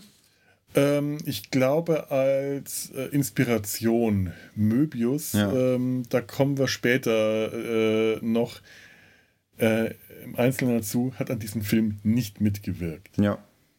Man möchte es aber annehmen, dass er das hat. Und tatsächlich äh, ist das nicht der Fall, sondern sie haben sich an Möbius äh, inspiriert, weil sie ja, ihn halt nicht bekommen konnten und er zu teuer war. Seine, ja. äh, die Rechte für seine Geschichten zu teuer waren. Ja. Die, das war, äh, war, ja neben den äh, Musikrechten noch ein, also die Musikrechte mhm. waren hinterher das Problem, vorher war das Problem, die Rechte für die einzelnen Geschichten aus Frankreich zu bekommen, mhm. wo sie dann auch äh, oft dran gescheitert sind und deswegen auch überhaupt erst dazu äh, übergegangen sind, sich Geschichten auszudenken, so wie ich das verstanden habe. Hm, ja, so habe ich es auch verstanden. Die müssen da halt auch etwas blauäugig rangegangen sein. Auch wir Ja. fliegen mal nach Frankreich rüber und fragen die Kollegen, ob sie uns nicht ihre Comics äh, verfilmen lassen. Das sind ja auch alles äh, freie Künstler, die wollen bestimmt kein Geld. Und äh, offensichtlich äh, war das dann anders. Und äh, daher hat man dann so einen, so einen großen Künstler wie Möbius ähm, kopieren müssen, um den Stil in den Film reinzubekommen. Oder sich daran inspirieren müssen. Das ist in dem späteren, im letzten Segment ist das sehr viel deutlicher spürbar als hier, aber man merkt auch hier schon äh, Möbius Anklänge im Design. Ja. Ich habe auch jedes Mal aufgeschrieben, wie der Zeichenstil so ungefähr ist. Ich habe jetzt hier geschrieben, unangenehm, dreckig, krickelig, Robert Crumb, Fragezeichen. Hm, ein bisschen. Ich weiß nicht, Robert Crump, ja, ein bisschen, aber unangenehm krickelig, das passt. Es ist halt ein sehr runtergekommenes New York und da passt dieser etwas krackelige äh, Strich mit vielen kleinen, dreckigen Details, sehr viel Schmutz und äh, die Figuren wiederum sehr realistisch dargestellt. Das passt schon sehr gut. Das ist äh, überhaupt dieses New York ist, ist fantastisch. Also das ist so runtergekommen, dass ähm, es ist gleichzeitig futuristisch. Also das muss mal eine Blütezeit gegeben haben, in der all diese neuen Gebäude entstanden sind. Und die muss aber auch schon wieder ein paar Jahrzehnte zurückliegen, damit das so richtig äh, auf, auf den Hund kommen konnte, dieses New York. Das Ja. ist echt, echt großartig. Wir lernen ja auch den Taxifahrer kennen, der kriegt gerade einen Kunden, einen Punk, der sagt, fahren Sie mich zum UN-Gebäude und Harry Crump, äh, Quatsch, jetzt sag ich Harry Crump, äh, Harry Canyon, der Taxifahrer, der, die Haupt, der der Hauptdarsteller ist, denkt dann halt so auch im Off-Kommentar zu sich, das UN oder UNO, was ist das UNO oder das UN-Gebäude? UN, glaube ich. UN-Gebäude, da gibt es doch jetzt nur noch Sozialwohnungen. Das wurde quasi umgebaut irgendwann. Ja, das war ja dann auch der Trick dieses Fahrgastes, um ihn auszurauben, äh, ihm von hinten eine Waffe an die Schläfe zu setzen und äh, Harry Canyon tritt einfach mal unten ähm, neben dem ähm, äh, ähm, äh, äh, Gaspedal auf einen versteckten, auf einen leicht abgeklappten roten Knopf, der dann hinten seinen Fahrgast desintegriert. Ein Desintegratorstrahl. Ja. Und der, äh, ich glaube, wenn der desintegriert, ähm, desintegriert er einfach so, als er nachher die Frau desintegriert, sieht man sie kurz noch einmal nackt. Da werden die Kleider zuerst desintegriert. Ich finde Das ist ja, wichtig für den Film. Das ist sehr wichtig, ja, ja. Das ist, das ist äh, überhaupt äh, alle nackte Haut und äh, alle Nippel und alles, was man so zu sehen kommt, ist wichtig für den Film. Hat eine tragende äh, äh, Handlungswichtigkeit, Bedeutung, ganz genau. Ich fand es ja bemerkenswert, ähm, dieser rote, rotglühende Desintegratorstrahl, der halt so hinten auf den Rücksitz geht. Äh, was, was löst der auf? Nur äh, organische Materie oder scheinbar aber auch Kleidung, äh, Waffen nicht, denn der hat sein ganzes äh, Handschuhfach voller Waffen, mit denen mit der er bedroht wurde. Sind die gerade so über die Strahlungsmündung alle gehalten worden, wie das bei dem der Fall war? Autositze auch nicht. Autositze auch nicht, ja. Und später äh, ist ja, wenn, wenn sie die, die Geldübergabe gemacht haben und die Frau da hinten sitzt, das Geld scheint er auch nicht aufgelöst zu haben. Oder er wird sich später noch sehr ärgern, wenn der Koffer mit dem Geld auch weg ist. Da analysierst du jetzt wieder zu viel rein. Das muss man nicht so, das muss man einfach so fließen lassen. Ja, aber ich Da habe raucht man sich eine schöne Bong vorher. Wie ich dann auch erfahren habe, dass das ein sehr beliebter äh, äh, Dope-Film ist. Ja, Oder damals war. Kein Wunder. ja, der äh, ist ein, ein Film, der in der Kifferkultur ähm, gut angekommen ist, das stimmt. Das kann mir auch kann mir bei dem Film auch sehr gut vorstellen. Da ist man auch gleich nicht mehr so kritisch. Ja, habe ich auch das erste Mal meinen spontan. Also, das taucht öfter in meinen ähm, Notizen auf, der Stichpunkt spontaner Beischlaf. Ja, ja, ja, ja, ähm, ganz wichtig in diesem Film auch. äh, Harry, kann ich mit dir schlafen? Ja, na gut. also wirklich, ja, ja, mach schon, ist, ist okay. Dann legt er sich zu ihm ins Bett äh, und es interessiert ihn erstmal nicht. Äh, er nimmt die, die Frau in sein Apartment mit und er scheint sie ja von Anfang an geil zu finden. Die ist ja auch dem, dementsprechend gezeichnet. Äh, und irgendwie diese ganze Szene, äh, ist halt so ein cooler Hund, dass ihn das nicht juckt, aber wenn sie sich ihm dann nähert, dann zeigt, dann lässt er für sie die Sterne und Streifen aufleuchten. Es ist so, ach, ist alles so ein bisschen. Es ist halt Pubertätsfantasie gemischt mit Film Noir. Das, was man im Film Noir nicht sieht, wird hier gezeigt und es macht es nicht besser. Und die Animateure wollten auch gerne mal Brüste zeichnen. Von das allen Studios. Animatoren. Animateure, das Animatoren. sind die Leute aus dem Club Med. Ja, aber das wollen alle Animatoren gerne. Brüste und Penisse. Und Penisse durfte nur einer zeichnen hier in, diese, in diesem Film. Da kommen wir später ja, dazu. Aber den, den, den einen sieht man ja auch nicht. Man sieht, glaube ich, so ein bisschen einen Schlackern, wenn ja? der Junge durchs Weltall geschleudert wird. Ja, aber da deutlich.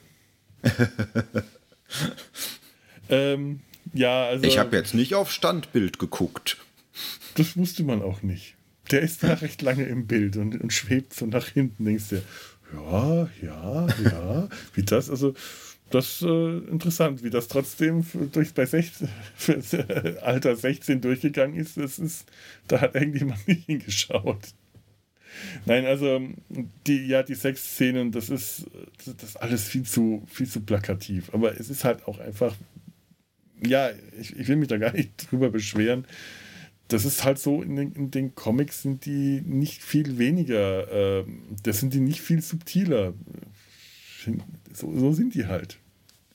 Gott ja, das ist eine Verfilmung eines Comic-Genres, das äh, genau sowas darstellen wollte. Eigentlich mag ich die Geschichte auch, weil es eine, eine runde Geschichte erzählt. Mhm aber so richtig spannend äh, unterm Strich ist sie dann auch nicht, weil sie halt wenig mhm. wirklich Überraschungen bietet und auch so von, von den Designs dann die, äh, die bösen Gangster. Der, der Hauptgangster hat halt so ein merkwürdig rotes Schwabbelgesicht, sind aber, glaube ich, auch Menschen. Es tauchen Außerirdische immer mal wieder am Rande auf. Mhm. Auf dem Polizeipräsidium wird mal ein Außerirdischer irgendwie des, des äh, Gebäudes verwiesen, woraufhin Harry Canyon auch nur kommentiert, äh, blöde Ausländer oder so. Damn illegal aliens, ja. Ja. Da ist mir auch aufgefallen, nachdem sie den wegbringen, sieht man im Hintergrund einen großen Tank mit einer Flüssigkeit, in der ein nackter Mensch drin rumschwimmt und zwei Polizisten äh, untersuchen se äh, sein, sein, sein Röntgenbild auf dem Bildschirm. Sieht man auch nur ganz kurz, da habe ich ein paar Mal okay. zurückschalten müssen, um das zu sehen. Ist ein also es gibt so absurde kleine Details, äh, die man in dem ganzen Film immer wieder finden kann. Zum Beispiel, äh, wenn man genau hinschaut, sieht man im Straßenverkehr von New York das Space Shuttle vom Anfang wieder im Hintergrund okay. durchfahren. Und an irgendeiner Stelle ist Robbie, der Roboter aus äh, mhm. Forbidden Planet, der Hotdog-Verkäufer, der Hotdog-Verkäufer, von dem äh, Harry Canyon sich sein, sein Würstchen holt. Mhm. Und solche, solche Kleinigkeiten. Das, das macht schon Spaß, weil man sehr viele kleine Details entdecken kann. Aber nee, also spannend äh, ist, ist anders. Das ist schon klar. Ich bin ja sowieso auch ein Freund von Episodenfilmen, weil selbst wenn du eine Episode hast, die dann dich nicht so groß interessiert oder nicht fesseln kann, äh, ist es halt auch schnell wieder vorbei. Jo. Das war ja in dem Fall. Also, wie gesagt, ich fand das jetzt nicht so schlecht. Ähm, hab mich dann aber auch schon innerlich irgendwann so ein bisschen auf die nächste Episode wieder gefreut. ich habe mir das heute nochmal, äh, ich, ich habe es mir heute zum Frühstück nochmal angeschaut, damit ich es gerade frisch habe. Und das ging mir jetzt gerade nicht so.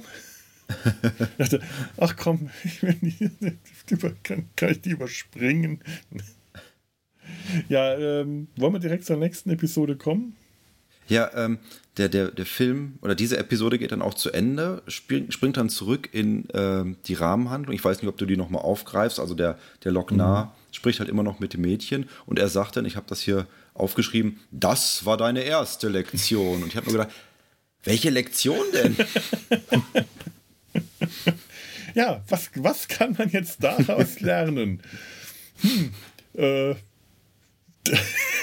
nicht. Da kann man draus, was draus lernen, was ich mein, immer es auch sei. Das Loknar, äh, was, was, was ist jetzt, äh, was ist da jetzt Böses mit dem passiert? Er hat äh, ein paar Leute aufgelöst, aber äh, dass, es, dass er Menschen korrumpiert hat, die nicht schon vorher böse gewesen wären, weißt du, der. Hm. Der Professor scheint nicht böse geworden zu sein, zumindest ist uns das nicht gezeigt worden. Die Frau vielleicht, weil sie halt am Schluss gierig war und Harry betrügen will, indem sie das ganze Geld behält, aber Harry war schon von vornherein ein Arschloch. Äh, also er bringt sie einfach um. Das scheint für ihn aber normal zu sein, äh, weil New York und äh, so, keine Ahnung. Die Gangster waren schon von vornherein Gangster. Überhaupt auch relativ gutgläubiger Gangsterboss. Diese Geldübergabe war ja auch der hat nicht mal nachgeschaut, was sie ihm da hinstellt. Der, Koffer hätte leer sein können, dieser Kanister ja. mit dem Locknar. Und sie hat auch einfach nur den Geldkoffer genommen, hat auch nichts überprüft.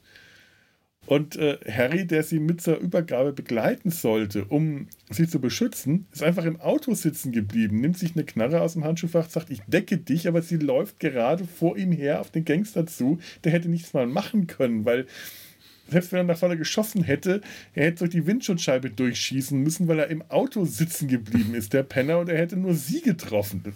Was sollte das? Aber hat er glücklicherweise die Waffe vom Anfang, von dem Punk. das war exakt die, die er dann aus seinem äh, Handschuhfach genommen hat. Ja, dann muss er äh, sich aber auch sehr sicher gewesen sein, dass der Punk tatsächlich eine geladene Waffe mhm. hatte. Ich meine, das war ein Punk. Jetzt mal ganz im Ernst, das kann auch einfach nur eine Attrappe gewesen sein. Da war auch ja. eine, eine, Handgranate. Der ist da schon etwas Zeug äh, los, was er in seinem Auto mit sich rumfährt. Äh, in der Geschichte war halt mhm. der Lochnar das äh, Objekt der Begierde. Das ist nicht das Schlechteste, was äh, der Lochnar in dem Film noch sein wird. Ja, das stimmt schon. Da ist allerdings was dran. Aber wir kommen jetzt zur nächsten Geschichte. Jawohl. Ähm, Ach, bin ich wieder. Das, das, das, das bist du, ja. Das ist, äh, das ist. Ich dachte jetzt schon gerade, huch. Ich habe ja Ich habe, äh, es wird jetzt noch mal etwas länger. Ach, ja, schön. Man kennt das. Also die Geschichte heißt Dan. D-E-N, nicht mit A. Mhm. Man kennt das. Der Himmel tut sich auf und plötzlich liegt ein dreuend leuchtender Meteorit in den Rabatten, verbiegt die Petonien und man denkt, nicht schon wieder. So geschieht es auch dem jungen Spargeltarzan Dan mit A, der, da er aber auch ein aufstrebender Physikus ist, jenen Orb einsackt und ihn mit auf seine Bude nimmt, um daran herumzuprokeln. Wir wissen natürlich, es ist der hundsgemeine Lochnar, der wieder einmal Übles im Schilde führt. Und zack, Schon wird Dan seiner Klamotten beraubt, mit schlackerndem Schniedel in eine andere Dimension geschleudert und landet, wie durch Zauberei in einen veritablen The Rock-Klon verwandelt, auf einem Götzenbild, das passenderweise gerade für die wöchentliche Opferung benutzt wird.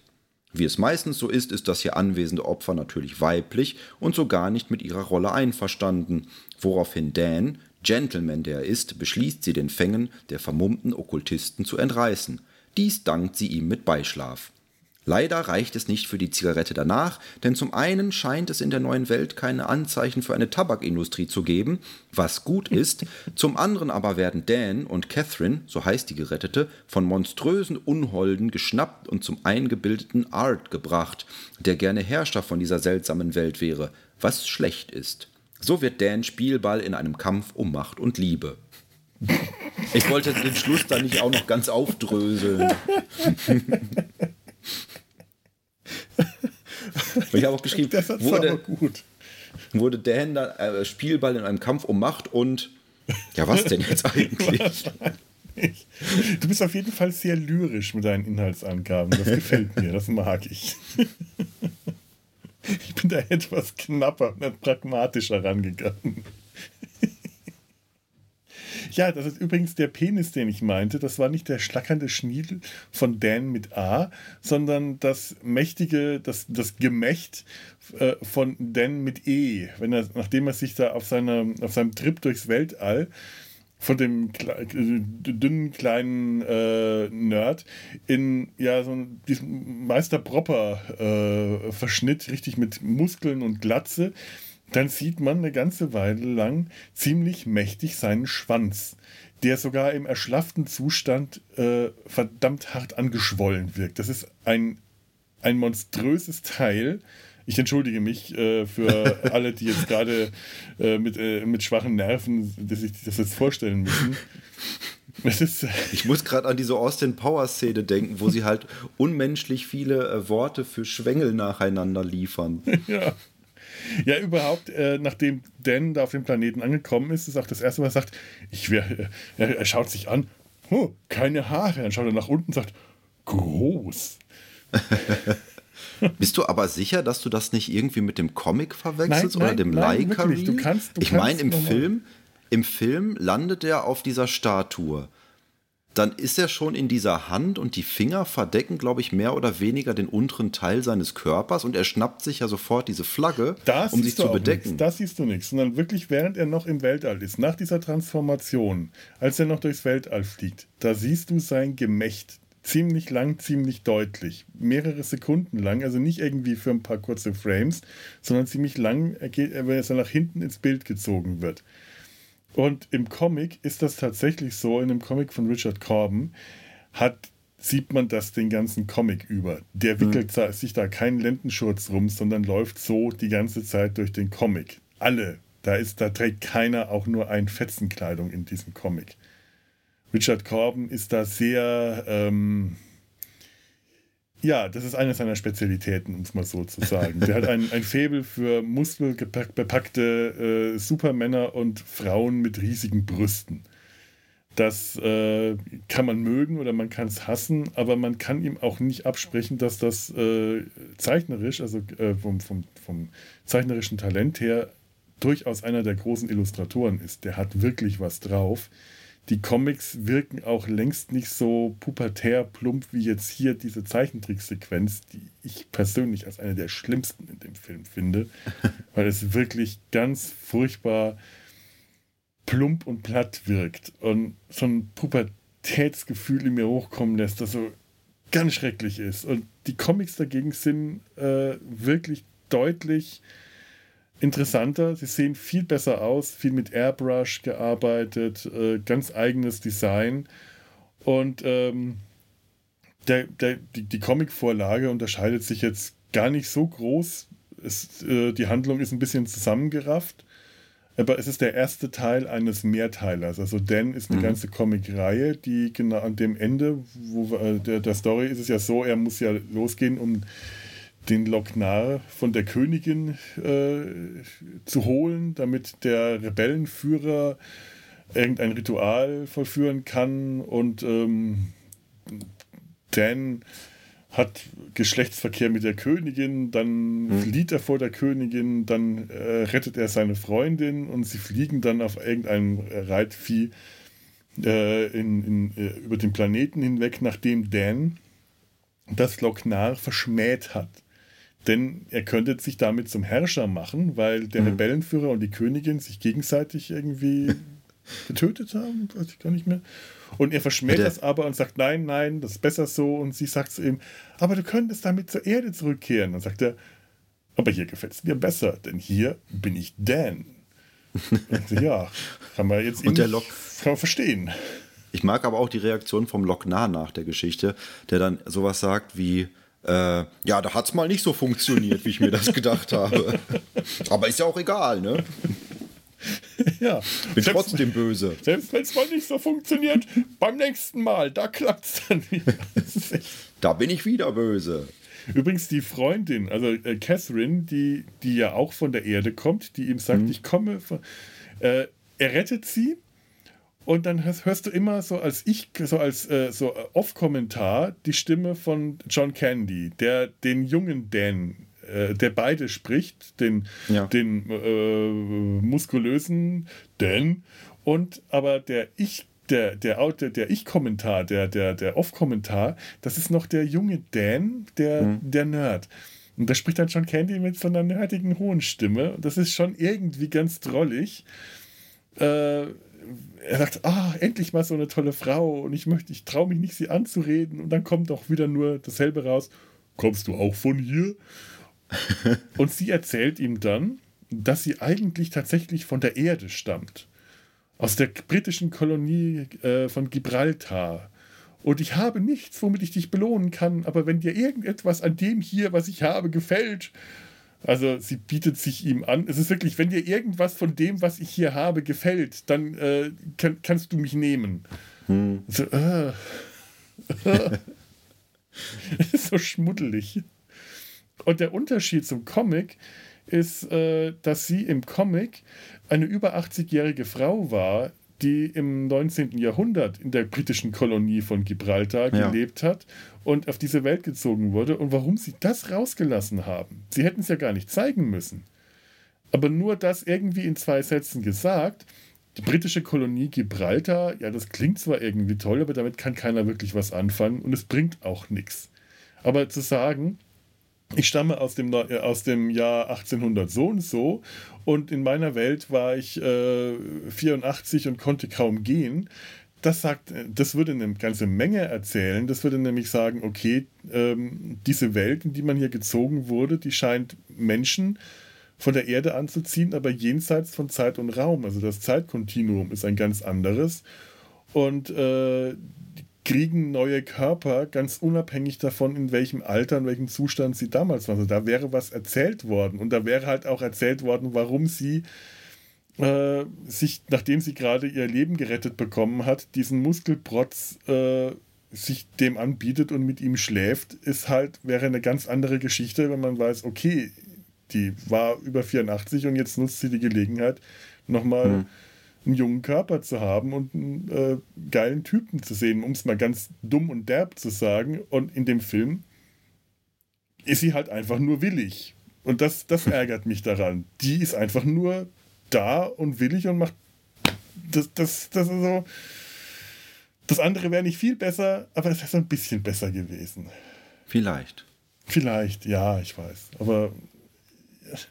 Also, er hat, er hat mich schon ein bisschen gestört ich fand auch generell durch diese, durch diese, diese, diesen, diesen Aufsprecher, äh, in dem John Candy halt den, den jungen Dan spricht, den, nicht den jungen, den nerdigen, kriegt das Ganze so eine, so eine, wird, wird so eine Spur in die, in die Lächerlichkeit, in die Albernheit gezogen, die ich. ich ich glaube, das ist ja auch wieder Ivan Reitman zuzuschreiben, mhm. der halt damals gesagt hat, ich kann gut Comedy. Deswegen bringen wir da auch ein bisschen Comedy mit rein. Ja, wahrscheinlich. Weil wahrscheinlich die Ursprungsgeschichte von Dan jetzt auch wenig Comedy enthalten haben wird. Nee, eigentlich keine. Ja. Also die ist ähm, in ihrer Absurdität äh, nicht unkomisch, aber es ist keine Comedy, es ist keine Komik, keine, kein, kein komischer Comic. Komischer Comic, ja, äh, weißt du, was ich meine. Ich möchte noch erwähnen, dass äh, Richard Corbin ja auch Ende letzten Jahres gestorben ist. Mhm. Mhm. Da ist das äh, relativ aktuell. Dass wir, ich dachte, das wäre auch so ein, so, ein, so ein Punkt, warum wir auf diesen Film gekommen sind. Stimmt aber gar nicht. Stimmt gar nicht, nee.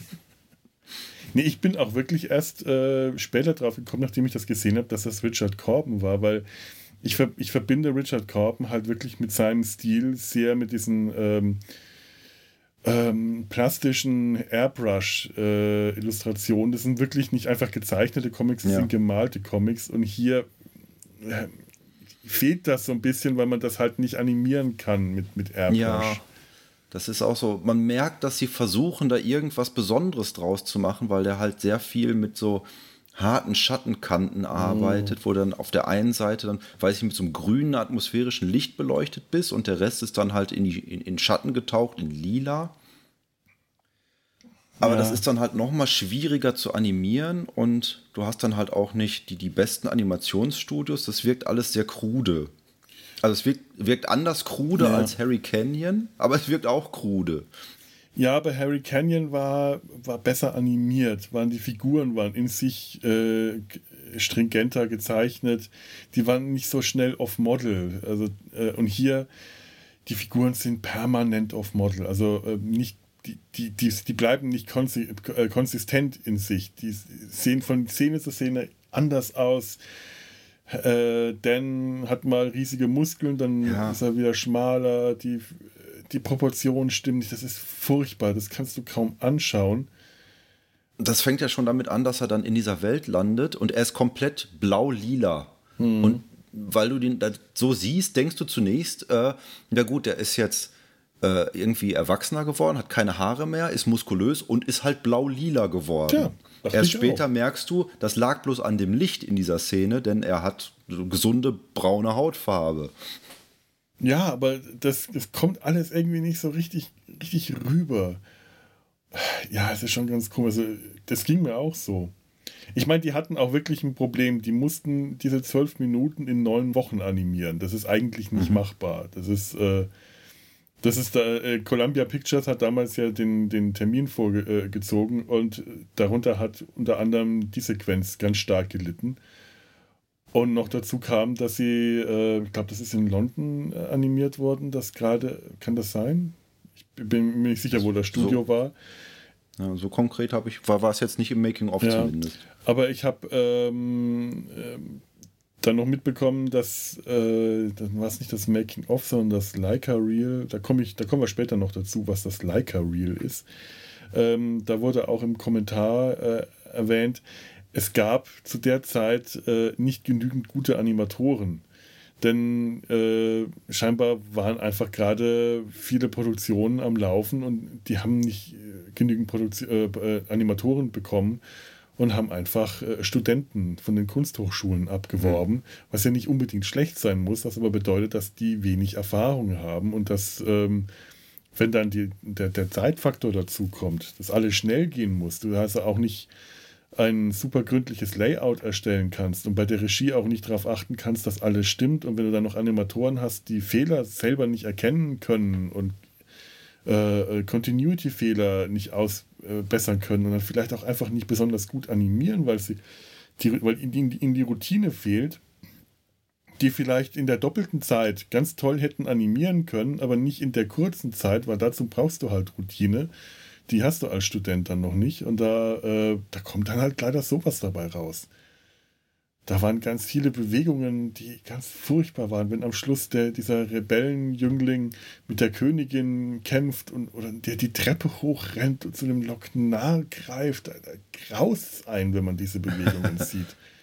Ich weiß noch, wie am Anfang äh, Dan von dieser Statue runter ins Wasser springt, was auch schon total schwierig zu animierende Sequenz ist, mhm. weil sich dann weil sich dann die Kamera um den Körper rumdreht und dann irgendwie unter seine Fußsohlen gelangt, das sah auch alles sehr krumm und schief aus. Ja, die haben auch so viele Kamerafahrten und komplizierte Kamerafahrten in der Sequenz.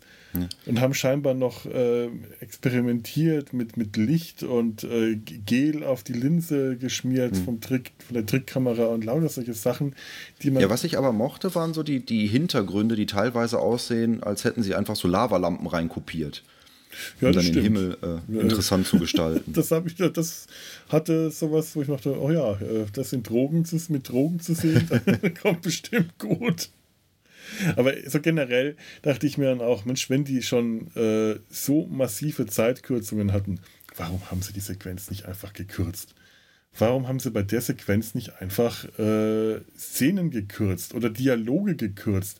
Du hast immer wieder Stellen, die so langwierig sind, weil halt der, Offspre der, der Offsprecher so lange drüber spricht, aber das nicht irgendwie eine Szene ist, in der sonst irgendwas passiert, sondern die nur dazu da ist, dass der Offsprecher drüber sprechen kann und die Figuren sich dazu bewegen, bis man zur nächsten Szene kommt. Das hättest du alles rauschen kürzen können und diese Sequenz auf, was weiß ich, nicht die Hälfte, aber vielleicht auf drei Viertel kürzen können.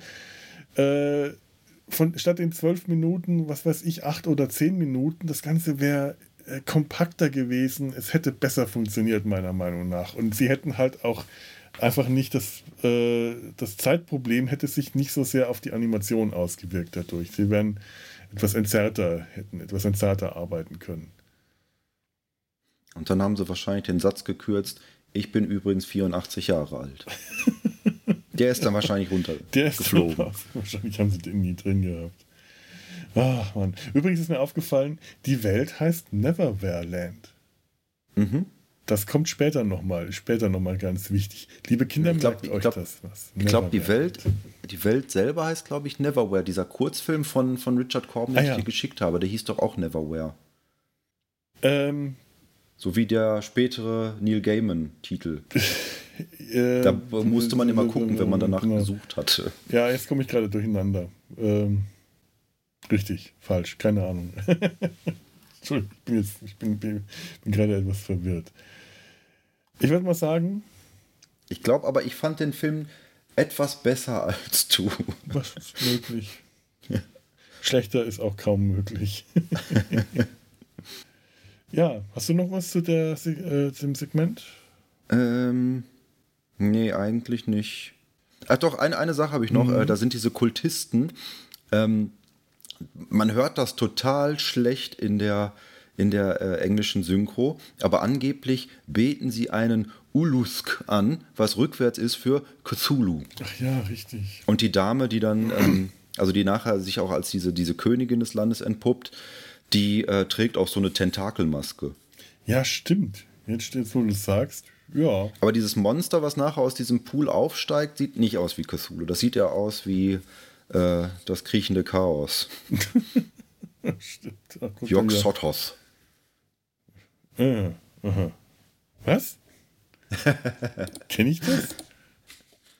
Was ist denn das griechende ja, das ist hier, ich ich äh, mache hier äh, HP Lovecraft. Ah, okay. Ich, ich bin kein Lovecraft-Experte. Also äh, komplett gar nicht, leider. Aber das stimmt auch nicht. Es ist nicht das kriechende Chaos. Wer ist denn das kriechende Chaos? Azathoth? Normalerweise ich, aber wenn ich mich hier in meiner Wohnung umschaue. Aber das kann ich dir nicht sagen. So werde ich zuweilen genannt von meinen äh, Feinden und Verehrern. Das kriechende Chaos. So, dann kommen wir zur nächsten Geschichte. Ja. Ich habe, warte, ein, auf der nächsten Seite habe ich noch eine, eine Sache gefunden und zwar, hast du die deutsche und die englische Fassung geguckt oder nur die englische? Mm, nur die englische. In der, da gibt es diesen einen, äh, dieses eine Fantasiewesen, Barbaren, mit dem Dan nachher durch die Gegend zieht. Norl heißt der. Mhm. Der spricht im, im Englischen, spricht er ganz normal. Im Deutschen hat er halt so ein, so ein wilden, äh, äh, so ein wildes Idiom noch mit da drauf. So, Norl bringt dich zu Tempel. Norl ja. zeigt dir, wo lang geht.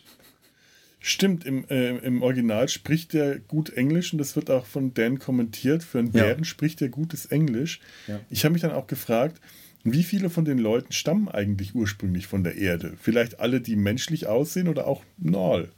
Das hatte ich jetzt so rein interpretiert, dass mhm. eigentlich alle, die, die menschlich aussehen, von der Erde stammen. Aber wenn er, wenn er gut Englisch spricht, vielleicht war er dann, vielleicht äh, stammt er ja von der Erde, war aber äh, auf der Erde ein Dackel oder so. Ein Pudel. Und sind dann diese Riesenbienen, sind das auch früher Menschen gewesen? Wer will denn gerne in einer Fantasy-Welt eine Riesenbiene sein? Oh, ja, ich, ich gebe zu, das hat jetzt nicht so einen großen, äh, aber ich, ich, ich, hab, ich war noch nie Biene. Ich weiß nicht, was, äh, vielleicht ist es ja geil, Biene zu sein. Es ist ja, kann ja, kann, kann ja sein. Weißt du noch nicht? Vielleicht ist es toll, eine Biene zu sein. da müssen wir so ein T-Shirt von machen. Vielleicht ist es geil, Biene zu sein. Keine Ahnung. So, jetzt bin ich aber fertig hier. Gut, dann äh, kommen wir zu Stern. Der Übergang von diesem Segment zum nächsten ist einfach, dass sich der Loknar aus dem Zepter, das da am Boden herumliegt, ähm, auf, äh, das Zepter zerbricht und der Loknar schwebt davon ins Weltall und landet auf einer Raumstation. Trinkt da irgendwie ein. Auf einer Raumstation wird dem Weltraumpiraten Captain Lincoln F. Stern, Typ strahlender Held mit Grübchen im kantigen Kinn, der Prozess wegen seiner zahlreichen abscheulichen Verbrechen gemacht. Als die Anklage den Zeugen Hanover Fist aufruft, vertraut Stern seinem Anwalt an, dass er Fist bestochen hat, um zu seinen Gunsten auszusagen. Die, der quasi die Geheimwaffe der Verteidigung.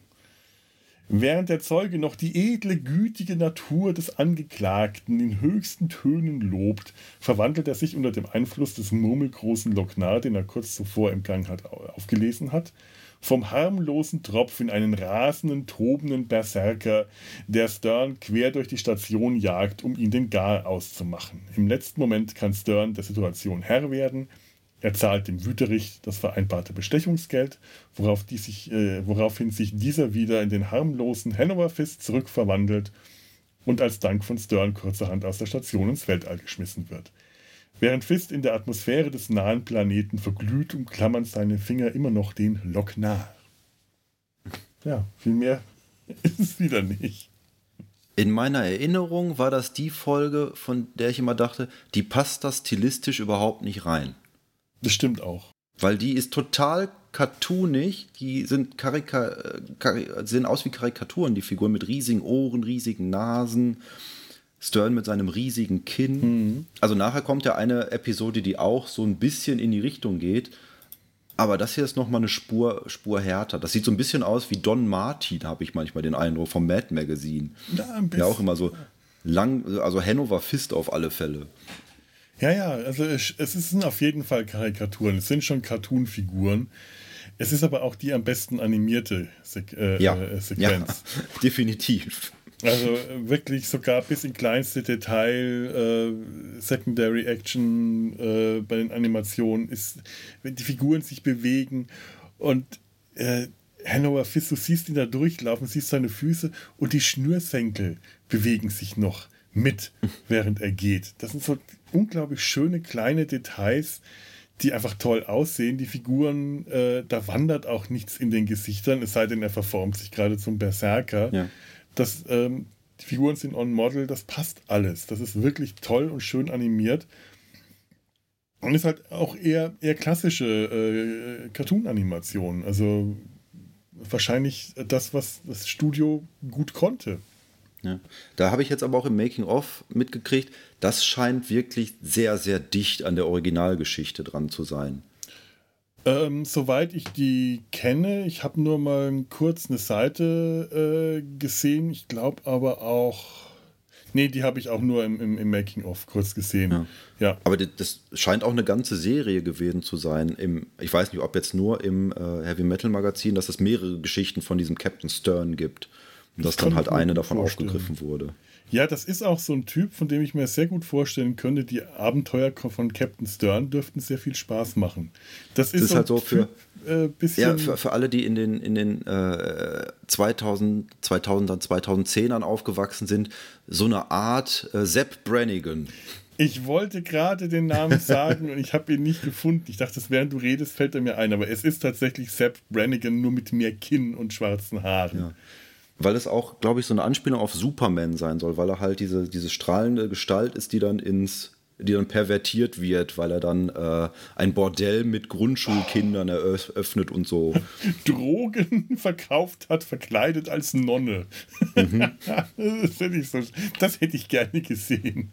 Wahrscheinlich hat er die Drogen einfach nur ganz normal an Drogensüchtige verkauft und das Nonnenkostüm einfach aus Fetischgründen getragen. Also das ist herrlich. Auch so diese Formulierung, wenn Fisk ihn lobt, er ist eine überlaufende Tasse, zum Rand gefüllt mit der Sahne menschlicher Güte. Ich möchte, dass das mal jemand über mich sagt. zum Rand gefüllt mit der Sahne menschlicher Güte. Das ist einfach toll. Das, ist, das, das macht Spaß. Das ist, das, das ist ein kurzes Segment auch nur. Also man hat auch das Gefühl, das ist so ein zwei, drei Seiten Comic, mehr nicht. Mhm. Und äh, macht aber einfach nur, macht einfach nur Laune. Es ist, ist witzig. Hat wahrscheinlich auch dann bei der Umsetzung der Animation geholfen, dass es mit einer der kürzesten Filme in den Episoden ist.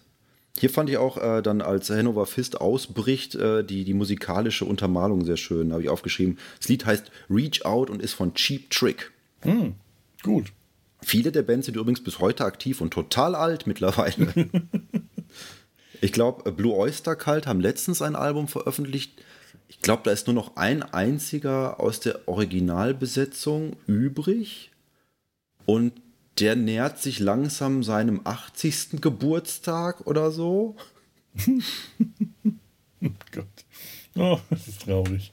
Ja, gut, aber auch als, äh, als, äh, als Rockstar kannst du alt werden, wenn du Glück hast. Ich, ich habe aber auch einen, einen, Filmfehler entdeckt in dem, in dem Kurzfilm. Ja.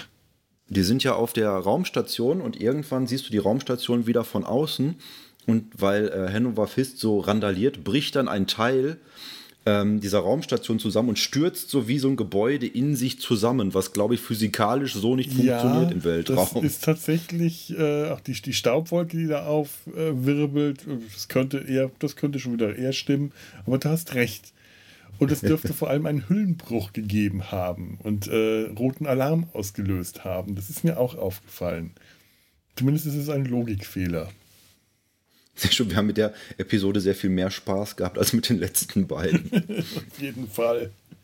Ich hatte auch so ein bisschen das Gefühl, das war so für mich wie so ein Aufatmen. Ach, jetzt kommt was Schönes. Ich hatte nur ein bisschen Probleme am Anfang mit der Rolle des Lochnar in der Episode, weil sich das so direkt aufgewirkt hat. Äh, es hatte den Anschein, als würde es sich direkt auswirken auf Hannover Fist dass der Lochnar in die Geschichte eingreift, indem er halt äh, Hanover Fist dazu bringt, die Wahrheit auszusprechen und in dieses Monster zu verwandeln. Ich kann auch gar nicht genau sagen, warum mich das so gestört hat, aber vorher hat er halt Leute disintegriert oder wie im Falle von Dan eigentlich mehr oder weniger nichts gemacht. Ja, stimmt. Im Fall von Dan hat er die Leute äh, korrumpiert zur Macht, aber äh, nicht, nicht mehr. Und hier ja, hier hat er halt äh, einen, einen harmlosen Menschen in ein wütendes Monster verwandelt. Ja, das scheint er schon vorher gekonnt zu haben, sonst hätte äh, Stern ihn ja nicht deswegen äh, beauftragt und ihm das Geld gegeben hinterher. Ich würde fast jetzt sagen, das, im Nachhinein hat er in der Episode auch wieder keinen Sinn gehabt. Ja, aber das ist tatsächlich der, äh, der äh, ursprüngliche Gag aus dem Comic gewesen dass er, äh, dass Dern dem Koloss einfach das Geld in die Hand, das Geld gibt und er dadurch, äh, dass er ihn dann quasi dafür beauftragt hat, so auszurasten, um ihm die Flucht zu ermöglichen. Dass das Ganze ein abgekartetes, fingiertes Spiel war und überhaupt nichts mit, einem Log, dem Lognar zu tun hatte. Es war ja auch keine ähm, Originalstory für den Film, ja. sondern eben in einem Comic. Und äh, deswegen äh, wird äh, Fisk auch im Comic nicht umgebracht, äh, weil dieses äh, das, also der Moment, wo Fisk dann aus der Weltraumstation äh, geschleudert wird und dann im All äh, verglüht und dabei, dabei diese kleine Murmel noch in den Fingern hält und man auch wirklich nur noch seinen Arm sieht und den Knochen hinten raus und ein bisschen Flammen das ist der Übergang zu einem Segment. Ich weiß nicht, ob wir da schon dazu kommen wollen oder ob wir noch was zu. Doch, doch. Dann machen wir das direkt.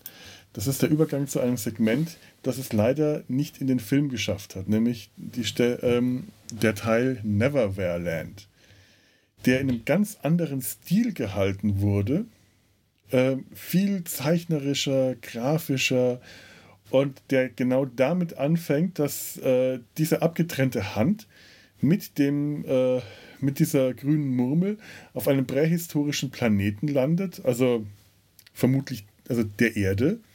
Wir sehen das nicht genau. Man kann vorher erkennen können, das eine von den Planeten, das könnte der Jupiter sein. Aber es ist nicht so richtig auszumachen, wo, wir, wo sich diese Raumstation befindet. Und ähm, dadurch, dass der Lognar auf dem Planeten landet, mit so einer prähistorischen Ursuppe oder so einem Urozean, beeinflusst er die gesamte Entwicklung ähm, auf dem Planeten hin zur Gewalttätigkeit. Beginnend von den äh, Dinosauriern, von den prähistorischen, äh, prähistorischen Echsen über Kriege der Antike, Mittelalter, das äh, Jack the Ripper taucht auf, äh, Adolf Hitler bis zum Zweiten Weltkrieg. Das ist eine ganz kurze Sequenz, nur drei Minuten lang. Und äh, die ist auch schon, soweit ich das verstanden habe, ist die fertig animiert gewesen. Halt ähm, wirkt in der Animation eher wie ein äh, bisschen, bisschen wie ein abgefilmtes Buch, wie eine abgefilmte Illustrationsbuch. das nicht zweibildweise oder sogar einzelbildweise animiert ist, sondern mhm. vielleicht vier- oder sechsbildweise. Und das ist ja aber bei gezeichneten Animationen, bei aufwendig gezeichneten Animationen, ist sowas ja als Animationsstil durchaus üblich. Und es hätte so toll da reingepasst, es hätte so toll diesen Übergang gebracht und die haben es aus dem Film rausgenommen. Mhm. Was ich nicht verstehen kann. Ja, der, das Making-of hatte ich ja vorhin auch ge gesehen, wurde halt gesagt, es, es hat den Movie angehalten. Es hat den Film komplett angehalten zu dem Zeitpunkt, dass es dann sämtliches Tempo rausgenommen hat und der Film eh schon die 90 Minuten hatte, die er haben sollte, haben sie dann gesagt, dann nehmen wir das jetzt raus. Und heute sagen sie auch, Mann, waren wir doof, hätten wir das mal drin gelassen. Die waren aber auch doof. Das war so, das, das wäre das Beste von dem Film gewesen. Das war künstlerisch wirklich das Beste des ganzen Films gewesen. Das ist sagenhaft schön. Die, die ganzen, den Film, der ist auf der DVD noch erhalten, der war auf der VHS-Veröffentlichung scheinbar auch schon mit drauf. Äh, das, nee, also auf meiner jedenfalls nicht. Zumindest ist das gesagt worden, aber vielleicht kam okay. der in Deutschland nicht mit raus. Aber auf der DVD ist der als Bonusmaterial dabei. Und wenn man äh, die DVD hat, äh, das lohnt sich, sich das anzuschauen. Das ist wirklich, wirklich toll. Und dass sie das rausgenommen haben, das hat mir auch wirklich wehgetan, weil da so viel Arbeit und so viel Herzblut reingesteckt wurde von ähm, Cornelius Cole dem Dritten. Der, äh, da denkst du, wie, kann man so blöd sein und sowas rausnehmen und dann aber dafür Dan zwölf Minuten lang bleiben lassen? Mann, echt. Ja, da bin ich aber, echt geärgert. Also, das wäre dann aber mit, mit Abstand die Sequenz, die am meisten herausgestochen hätte zwischen allen anderen. Also noch viel mehr als jetzt Stern mit seinem Cartoon-Look. Ja, natürlich. Äh, und der Kontrast zu Stern wäre gewaltig gewesen. Aber ja. ich finde, der also, Film hätte das ge gekonnt, damit umzugehen, das, das zu zeigen. Ich, ich versuche den Stil nochmal anders zu beschreiben. Es mhm. ist ja, wenn man so normale Animationen hat, hat man meistens Striche und Flächen. Du hast Konturen von mhm. den Figuren, die füllst du dann mit einer Farbe. Ähm, du fügst vielleicht noch Schatten hinzu und ein bisschen Licht äh, wenn du genügend Zeit hast. Und das war halt wirklich dann komplett ausskizzierte, ausgemalte Bilder mit, ähm, mit, mit Farbverläufen, als würde man hingehen und mit Wasserfarbe. Und es war jetzt nicht genau ersichtlich, womit das gemacht hatte, ob es mit, mit Buntstift war oder wirklich mit, mit Ölfarbe oder was anderem. Konnte ich aus der Qualität, die jetzt in dem mhm. Making-of war, nicht genau erkennen. Aber es waren halt Gemälde. Es waren Gemälde, ja. die aufeinander folgten und dadurch eine Animation ergaben und das auch jetzt nicht ähm, mit, weiß ich nicht, mit einem Hintergrund, der dann gleich blieb, sondern es war so ein, so ein, so ein Fluss, so ein, wie so ein Gedankenfluss, dass dann das eine ins andere gemorpht ist. Also aus diesem See äh, entwickelten sich dann die Berge, die auch ganz krude aussahen. Dann entwickelten sich die Dinosaurier und alles schmolz so ineinander und äh, mhm. wurde dann wieder zu was anderem. Das war wirklich sehr, künstlerisch äh, anzusehen. Ja, wirklich. Also ein Jammer. Und es hat halt auch einfach inhaltlich die ganze Geschichte gut verbunden. Das hat äh, von der letzten Szene mit Hanover Fist, äh, der da Hanover Fist abgetrennter Hand bis zum Zweiten Weltkrieg diesen Bogen gespannt, ähm, den es jetzt so nicht gibt. Der wahrscheinlich auch nicht stört, nicht fehlt, wenn man es nicht weiß, weil der nee. ganze Film ja ohnehin etwas unstrukturiert ist oder also ich, strukturiert ja, wirkt. Also was das Tempo des Films angeht und so den Gesamteindruck, verstehe ich durchaus, warum man es dann rausgelassen hat. Dass der Film so vielleicht als Ganzes homogener wirkt. Ähm, aber da er schon mit so vielen verschiedenen Stilen spielt, hätte man das jetzt auch noch mit reinnehmen können. Oh. Vielleicht hätte man es, vielleicht hätte man es nicht zwischen zwei Episoden in der Mitte irgendwie setzen sollen, sodass es wirklich merk, äh, sich wirklich anfühlt wie die, die, wie die Mitte des Films, sondern so als erste Geschichte, dass der, der Lochner erzählt, wie er entstanden ist, um dann daran, danach das Tempo dann richtig aufzunehmen. Das wäre ja okay gewesen. Ich meine, die Sache ja. mit der abgetrennten Hand ist nicht wichtig für diese Sequenz. Ja. Das ist ja nur die Verbindung zum vorherigen Segment. Aber äh, ja, als, als Anfang des Films wäre das auch gut, äh, gut gewesen. Das stimmt, ja. ja. Hm. Aber dann wahrscheinlich wieder Zeitmangel und so und dann hätte man es wieder umbauen müssen. Keine Chance. Die haben ja tatsächlich viel um, äh, umgestellt, aber äh, da kommen wir später noch dazu. Ja.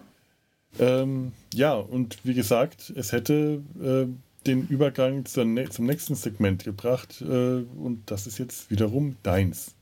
Ja. Die Geschichte heißt B-17.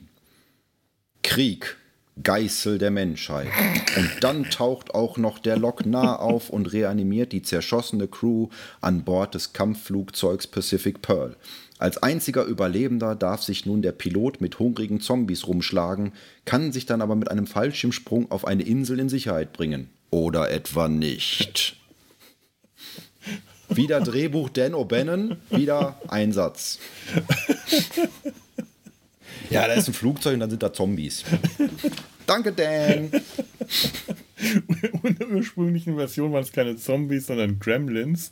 Mhm. Aber weil ja hier der Loknar noch äh, durchs Weltall, durch die Gegend fliegt, scheinbar war das dann der Übergang, in deren Eintritt werden die ganzen zerschossenen äh, Besatzungsmitglieder zombifiziert und bringen erst den äh, Co-Piloten um und äh, verfolgen dann den Piloten, der ja dann noch schnell genug abspringen kann. Und auf seiner pazifischen Insel, das ist, äh, also, ja, wir, wir erzählen es. Ich finde es schön, wie der am Schluss auf so einem äh, Flugzeugfriedhof landet. Ja. Und da überall Zombies aus den Flugzeugen aussteigen und ihn umzingelt. Das ist sehr hoffnungslos, ja, die Sache. In der, in der äh, Konstellation wirkt es auch so, als würde das ständig passieren, weil da diese Insel ist, wo dann diese ganzen Flugzeugwracks drauf liegen. Ja. Also da kann man schon so ein bisschen was dann hineininterpretieren, was jetzt offensichtlich nicht erzählt wird in der Geschichte. Ich habe mich auch gefragt, wo wohl sein Flugzeug dann landet. Ob die Zombies das dann da auch noch bruchlanden auf der Insel. Und vielleicht äh, das sogar schon getan haben, weil die wirkten alle auch recht frisch, die Zombies auf der Insel. Ja. Das Blut, das aus denen getroffen ist, war noch flüssig. Und für die Animation des Flugzeuges, der, des, äh, äh, Bombers, haben die tatsächlich ein großes Modell gebaut haben das schwarz angestrichen und mit weißen Linien bezeichnet. Also diese, diese, die, die Linien, die man dann äh, zeichnerisch sieht, das sind äh, weiße Linien auf dem schwarzen Modell. Die haben das äh, mit einem ähm, Hochkontrastfilm aufgenommen, gefilmt und negativ ausgedruckt und das dann die einzelnen Bilder in dieser Sequenz dann bemalt und äh, eben animiert, nacheinander abgefilmt. Sieht toll aus.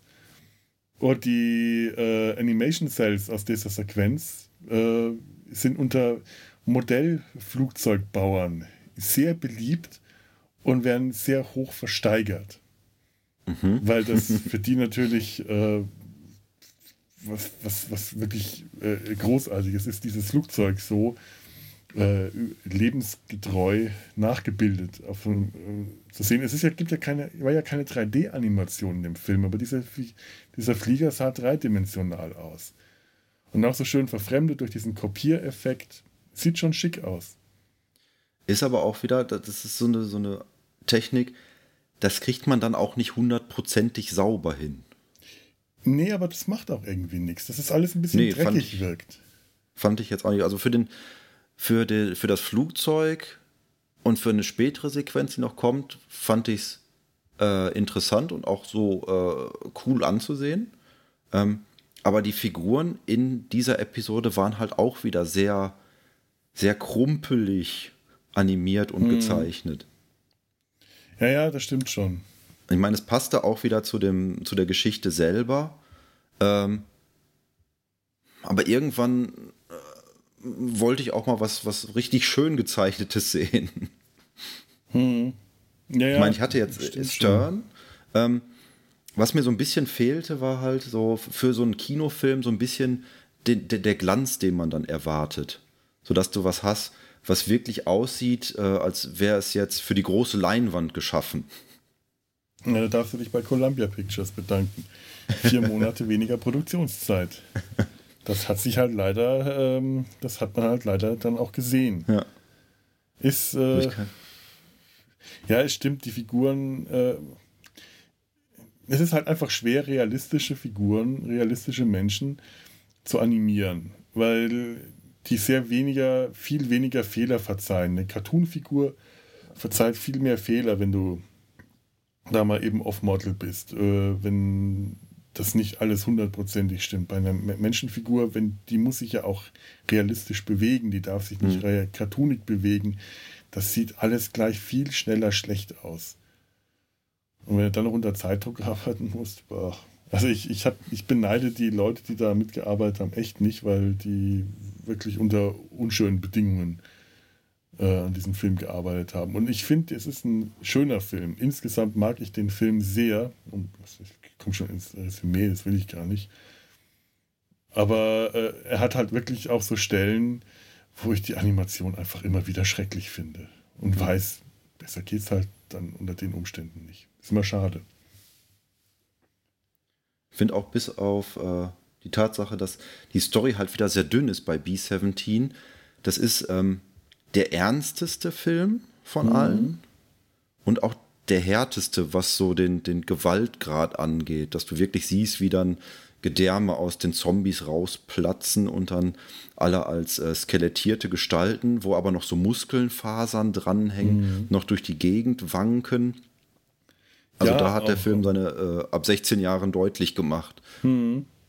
Ja, und auch am Anfang, wenn die da in den Kugelhagel geraten und die Mannschaft, äh, von der Mannschaft lebt ja niemand mehr außer dem Piloten und dem Co-Piloten zu dem Zeitpunkt, als der Loknar da eindringt.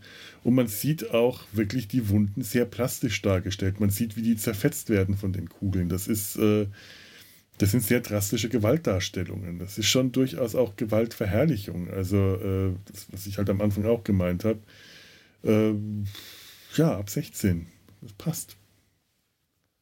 Oder wenn es nicht unbedingt Gewaltverherrlichung ist an dieser Stelle, weiß nicht, ob man das so nennen kann, aber es ist, es sind Gewaltdarstellungen, die äh, daraus definitiv keinen Kinderfilm mehr machen. Ja, ja es soll, soll nicht verherrlichend sein, es äh, äh, soll ja schockieren in dem Moment, mhm, wie die dann ja. durchlöchert werden. Hier mochte ich auch die Musik, wenn man das, das Flugzeug sieht, von Don Felder, den ich vorher noch nie gehört habe, vom Namen her, mit Taking a Ride. nee, sagt mir leider auch nichts. Ja, aber so von der ganzen Atmosphäre her mochte ich diese Sequenz. Die war kurz und knackig, eine kurze Geschichte erzählt, also wirklich eine ganz kurze Geschichte erzählt, aber ähm, das hat atmosphärisch das der, gestimmt. Einfach. Ist das auch der kürzeste Film oder ist Stern noch kürzer? Hm, kann ich nicht sagen. Könnte beides ungefähr gleich lang gewesen sein. Wenn da jetzt noch äh, Neverwhere Land dazwischen gewesen wäre, wären es drei sehr kurze Filme direkt hintereinander gewesen. Mhm. Mhm. Ja. Jetzt kommst du wieder. Jetzt bin ich gespannt auf die Inhaltsangabe. Äh, so beautiful and so dangerous. Das ist der nächste, das ist das nächste Segment. Der Übergang zu dem Segment ist äh, tatsächlich äh, mal was ganz anderes denn wir sehen die letzte Szene auf, dem, äh, auf der Insel, äh, wo der, der Pilot von den Zombies umringt wird. Ähm, wird sehen wir übergeblendet in eine computergrafische Darstellung, eine Art äh, Radarbild dieser Szene und befinden uns ganz offensichtlich im Inneren eines Raumschiffes, das äh, auch die Erde scannt und äh, wir sehen, wie ein, auf, auf dieser Darstellung ein, ein, ein, ein Auto sich einem Gebäude nähert. Und dann ist es Krisensitzung im Pentagon. Der Wissenschaftler Dr. Anurag versichert den Anwesenden, dass es nach seinen Überzeugungen keine Außerirdischen gibt, die für die Mutationen, die in letzter Zeit um sich gegriffen haben, verantwortlich sind. Denn der Mensch ist das einzig intelligente Wesen im Weltall während gerade in diesem Moment ein riesiges außerirdisches Grinse-Smiley-Raumschiff unbemerkt über dem Pentagon parkt und beginnt mit einem Saugrohr ein Loch durchs Dach zu bohren. Just in dem Moment, als der Wissenschaftler von einem grün leuchtenden Schmuckstück im üppigen Dekolleté der sexy Stenotypistin in höchste Konfusion und Erregung versetzt über eben diese herfällt. Beide werden in das Raumschiff eingesaugt. Entschuldigung, muss einen Schluck nehmen. Denn die, die, äh, die Sinnlichkeit dieser Szene macht mir den Mund trocken. Ist furchtbar. Verzeihung. Oh, ich, ähm, Beide werden in das Raumschiff eingesaugt. Der Wissenschaftler, bei dem es sich in Wahrheit um einen Androiden handelt, der dabei ärgerlicherweise zu Bruch geht, absichtlich, die Stenotypistin versehentlich. Macht nichts, denkt sich die Crew, bestehend aus einem drolligen kleinen Roboter und zwei schluffigen Kiffer-Aliens. Und während der Roboter in seinem Boudoir die Stenotypistin vernascht und ihr anschließend einen Heiratsantrag macht, ziehen sich Pilot und Co-Pilot eine gewaltige Menge Alien-Cokes rein, trippen ein bisschen sinnlos durchs Weltall und legen schließlich zugedröhnt eine perfekte Bruchlandung in einer Raumstation oder dem Mutterraumschiff, so genau weiß ich das nicht, hin. Und das war's. Hm. Und der Lockner ist mittlerweile zum Modeschmuck degradiert worden. Und das einzig Böse, das er bewirkt, naja gut, das kann man jetzt auch tatsächlich so, äh, so sehen, ist, dass er einen, äh, die Schaltkreise eines Androiden stört und ihn zum Sextriebtäter macht. Das ist ja tatsächlich auch eine kriminelle Handlung. Also insofern hat er zumindest seinen Sinn und Zweck erfüllt. also ich kann sagen, rein optisch ist das für mich mein Favorit. Einfach weil der mir Bilder zeigt, die ich mir auch wirklich gut auf einer riesigen Leinwand mhm. vorstellen kann. Weil sie, glaube ich, auch eins zu eins aus dem Comic genommen sind, was auch sehr viel mit Airbrush arbeitet. Und wenn du so ein Raumschiff hast, kannst du halt das Raumschiff immer wieder reinkopieren. Das muss ja nicht groß animiert werden. Du schiebst einfach dieses Airbrush-Bild dann. Äh, Aber das müssen riesige, äh, riesige äh, Cells, riesige Folien gewesen sein. Das, ja. Äh, da geht ja zum Teil die Kamera sehr nah ran. Du brauchst also sehr gute Detailtreue und dann geht die in die Totale zurück. Das müssen große Bilder gewesen sein und da ja. schon aufwendig. Von, vom Inhalt her, ich habe keine Ahnung, was mir dieser Film sagen will. Ich brauche mal ganz kurz eine kleine Pause und dann kann ich dir erzählen, was der Comic eigentlich sagen wollte. Okay, das ist gut, weil äh, das habe ich mir schon gedacht, dass der mehr erzählt als dieser Film. Allerdings.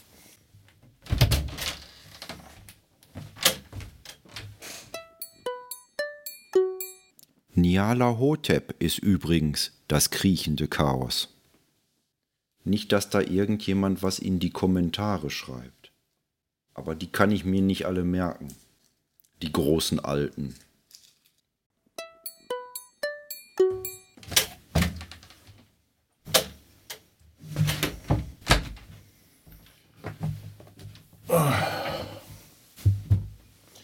So, wo hab ich. Da ist er. Und da ist das. Und ich bin Dann. wieder da. Und weil die Sonne auch mal. hinterm Großsegel verschwunden ist, mache ich mir ein Bier auf. Ah, ja, im Comic sieht das Ganze nämlich ganz anders aus. Ha. Puh. ja, das ist eine Comicvorlage von Angus McKee, McKay, McKay wahrscheinlich, der hier für den Film die Backgrounds äh, designt hat. Das heißt also, die Background-Designs, genau so sieht der ganze Comic aus. Die Figuren mhm. sehen komplett anders aus. Die sind komplett überarbeitet. Bis auf den Roboter. Der Roboter taucht, glaube ich, auch im Comic Der auf. Roboter sieht genauso im Comic auch aus. Wie so ein Mäuse-Roboter. Sehr, sehr witzig. Und im Comic ist das so, dass dieses Raumschiff, das auch so aussieht, ein großes, also alles, alles was an Background-Elementen ist, ist eins zu eins auch so im Comic. Wunderschön, fantastisch gemalt.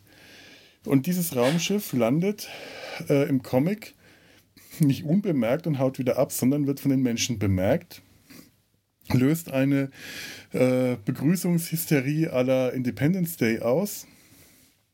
Nur, dass die äh, Aliens tatsächlich in friedlicher Absicht kommen und die saugen jetzt nicht einfach nur den getarnten Androiden äh, auf, den sie mit äh, da hatten und die Sekretärin versehentlich, sondern sie nehmen tatsächlich eine ganze Gruppe Menschen an Bord, die jetzt mit ihnen durchs Weltall fliegen und auf der Suche nach dem Schönen und Guten sind. Die mhm. äh, Szene, die Sexszene mit dem Androiden und der Sekretärin, das kommt tatsächlich auch eins zu eins im Comic so vor. Die ist nur ein bisschen anders dargestellt. Die hat nicht so diese rote Dauerwellenfriese, sondern so langes, glattes, schwarzes Haar. Ansonsten ist das ziemlich genauso. Und im Comic ist das Ganze erst überhaupt der Auftakt. Also wo hier die Geschichte endet, fängt das Ganze überhaupt ja. erst an. Die gehen da auf einen ja. langen Trip durchs Weltall. Unter anderem finden die dann auch ihr, ihr, ihre, ihr Utopia, einen wunderschönen Planeten, auf dem sie dann erstmal von der herrschenden Rasse versklavt werden. Das hätte gut in den Film gepasst die dann sagt, ja, wir haben hier unser Utopia, aber nur für die herrschende Rasse. Und damit wir unser Utopia haben, müsst ihr arbeiten. Und wenn ihr äh, nicht arbeitet oder äh, uns irgendwas an euch stört, wie euer Herzschlag, dann machen wir euch kalt. Später können die dann entfliehen und sind weiter auf der Suche und so, aber das wäre eine, das wäre eine Geschichte gewesen, die fantastisch zu dem Lochnar gepasst hätte. Warum der in dem Dekolleté von der Sekretärin überhaupt, äh, der Sekretärin scheint er ja ansonsten nichts angetan zu haben. ja, der Film endet ja damit, dass sie dann stoned durchs Weltall fliegen und dann sind sie in dieser Raumstation. Da sind sie dann, fliegen sie irgendwie rein und der, der endet halt einfach ohne dass irgendwas zum Schluss noch passiert ist. Die Sekretärin wird entführt, die redet mit dem äh, Roboter darüber, dass sie heiraten sollten, beziehungsweise der Roboter überredet sie ja dazu, dass sie heiraten sollten. Und ja, dann dümpelt es so zum Ende. Sie besteht auf, äh, äh, sie lässt sich überreden, obwohl sie zuerst Bedenken hat. Wir sind zu verschieden. Da haben sie dann auch so ein bisschen was rausgeschnitten. Ursprünglich, äh, das hat man im im Leica Reel gesehen, gab es dann noch eine Stelle, äh, wo er sagt, wie verschieden. Ja, du kannst ja überhaupt nicht auf meine emotionalen Probleme eingehen. Und er fragt, was? Was sind denn emotionale Probleme? Was soll das denn sein? äh, und so ist halt dieses, äh, wir sind so verschieden und hinterher sagt sie noch, ja, Mischehen gehen nie gut, hat so ein, äh, so ein Geschmäckle. Und dann, äh, ja, sie lässt sich dann überreden, besteht auf einer jüdischen Hochzeit und im Original äh, der ursprünglichen Geschichte war es dann noch so, er sagt, ja, okay, mache ich, aber äh, die, das, die Galaxie ist zu 90 Prozent von Robotern bevölkert, wo soll ich denn hier einen Rabbiner finden? Und in der ursprünglichen Geschichte wurde dann wohl auch noch diese Hochzeit, ähm, also für den Film äh, war die noch eingeplant. Hier hört es halt da einfach auf. Ganz komisch umgeschnitten, denn ähm, sie verlassen das Raumschiff, während sie das sagen. Da geht so eine äh, Luke auf, auf der gehen sie raus. Ja. Äh, du siehst, sie sind nicht mehr im Raumschiff. Sie sind jetzt auf dieser Station, aber sie sind noch nicht auf der Station gelandet, weil die Landesszenen nämlich erst dann danach kommen. Das ist total verwirrend. Ich dachte, was sieht die? Sieht das Raumschiff von innen? Das, das stimmt doch nicht, da stimmt doch irgendwas nicht. Die haben die Szenen umgeschnitten. Hätte, wäre das das Ende gewesen, es hätte ein bisschen besseres Ende gegeben, weil so endet das einfach ja. nur mit der Bruchlandung. In, der, in der Raumstation. Das ist ganz komisch. Ich kann auch jetzt mal sagen, äh, das ist jetzt der Film, der mir optisch am besten gefällt von denen. Ähm, was ich aber auch da als Problem finde und äh, eigentlich auch bei allen anderen, dafür, dass da so viele äh, Frauen und als Lustobjekte drin auftauchen, finde ich, die sind alle nicht toll gezeichnet. Ja, das stimmt. ja, ja, also mein, äh, mein, mein pubertäres Ich hat sich dadurch äh, da, davon leider durchaus überhaupt nicht angesprochen gefühlt. Das muss ich äh, das, das muss, ich, muss ich auch zu meiner Schande, also dem, dem Film zu seiner Schande an, anrechnen. Äh, ich, ich mag ja Schweinskram wirklich gerne in, in, äh, in der Kunst, in Comics, in Trickfilmen, soweit es geht. Da bin ich dann auch, da stehe ich auch gerne dazu, aber es sah halt einfach immer nicht gut aus, wenn die dann, nee. wenn die nackte Frauen gezeigt haben, egal in welcher Sequenz. Das sieht nicht gut aus. Ob das bei Harry Canyon so war oder Dan oder hier, ja, ich, ich mag schon diese Art, Gesichter zu zeichnen nicht, wenn du von vorne siehst und du siehst dann die Nase nicht richtig, sondern nur die Nasenlöcher. Hm. Das finde ich eine ganz merkwürdige Art, um Figuren zu zeichnen. Das machst du auch nur, oder wenn, wenn, das jemand zeichnet, macht er das nur bei Frauen. Ich kann mir nicht vorstellen, dass jemand sagt, oh, dieser Herr hat eine so viel, oh, doch, doch, ich glaube nachher, dieser, dieser Jüngling in der Tana-Folge, der wird auch von vorne gezeichnet. Da sieht man auch nur die Nasenlöcher. Hm. Ja, stimmt. Ja, das soll halt dann äh, sehr jung oder sehr, sehr hübsch, sehr glatt, sehr, sehr glatt äh, darstellen, ja. aber ich finde auch nicht, dass das schön aussieht. Das ist dass die, die, die Nase überhaupt nicht heraussticht, weil alles so jung und so glatt ist, deswegen sieht man jetzt größtenteils nur die Nasenlöcher. Und dann sind die auch immer so, haben immer so überproportional große Augen mit äh, langen Wimpern und sind dann noch so geschminkt, was jetzt auch den 80ern vielleicht zugetragen mhm, wird. Ja, ja. Ja, das, äh, die, die Frisuren und das Make-up, das ist schon deutlich 80er Jahre, das muss man leider sagen. Das, da, da kann der Film nichts für. Äh. Und ja, auch haben zwar dann alle große Brüste in dem Film, Aber von Anatomie haben die meisten Leute anscheinend auch nichts gelernt. Nee, nee, nicht wirklich. Also, ähm, also bei Dan hatte ich äh, ein, zweimal das Gefühl, okay, da haben sich jetzt die Brüste so bewegt, wie sich natürliche Brüste bewegen. Hier habe ich so das Gefühl gehabt, boah, nicht mal der ungeschickteste Schönheitschirurg könnte äh, sowas zustande bringen, dass das so aussieht. Das, äh, das geht gar nicht. Also, tut mir leid. Aber die anderen Figuren waren, waren halt auch sehr schick. Also dieser äh, Roboter, der erst als Mensch sich getarnt hat, war auch wieder sehr cartoonig. Hm. Ähm, anders cartoonig als jetzt bei Captain Stern. Sehr, sehr klar auch alles gezeichnet. Mhm. Die Aliens sahen ganz witzig aus, auch komplett anders. Also ich habe, du hattest mir mal einen Link geschickt zu dem Comic äh, So mhm. Beautiful, So Dangerous. Sahen halt komplett anders aus als die Aliens in der Geschichte. Kommen auch Drogen in der Geschichte vor? Nicht, dass ich mich jetzt groß daran erinnern kann, aber nicht so plakativ. Also hier äh, ziehen die ja wirklich mit so einem, mit so einem äh, großen Apparat mehrere fette äh, ja, Koksspuren auf dem Boden und sa saugen das durch ihre Rüssel auf. Das ist ein sehr mhm. alberner Moment. Ähm, also sowas habe ich in dem Comic, ist mir das nicht aufgefallen. Ich habe ihn aber auch nicht so gründlich gelesen, muss ich zugeben. In dem Comic kommt Woody Allen vor, zumindest eine Figur, die deutlich aussieht wie Woody Allen und ungefähr genauso neurotisch ist. Und das mochte ich. Aber nee, weiß ich sonst nicht. Ja, hm. Ist, ist eher ein Gimmick, diese Folge.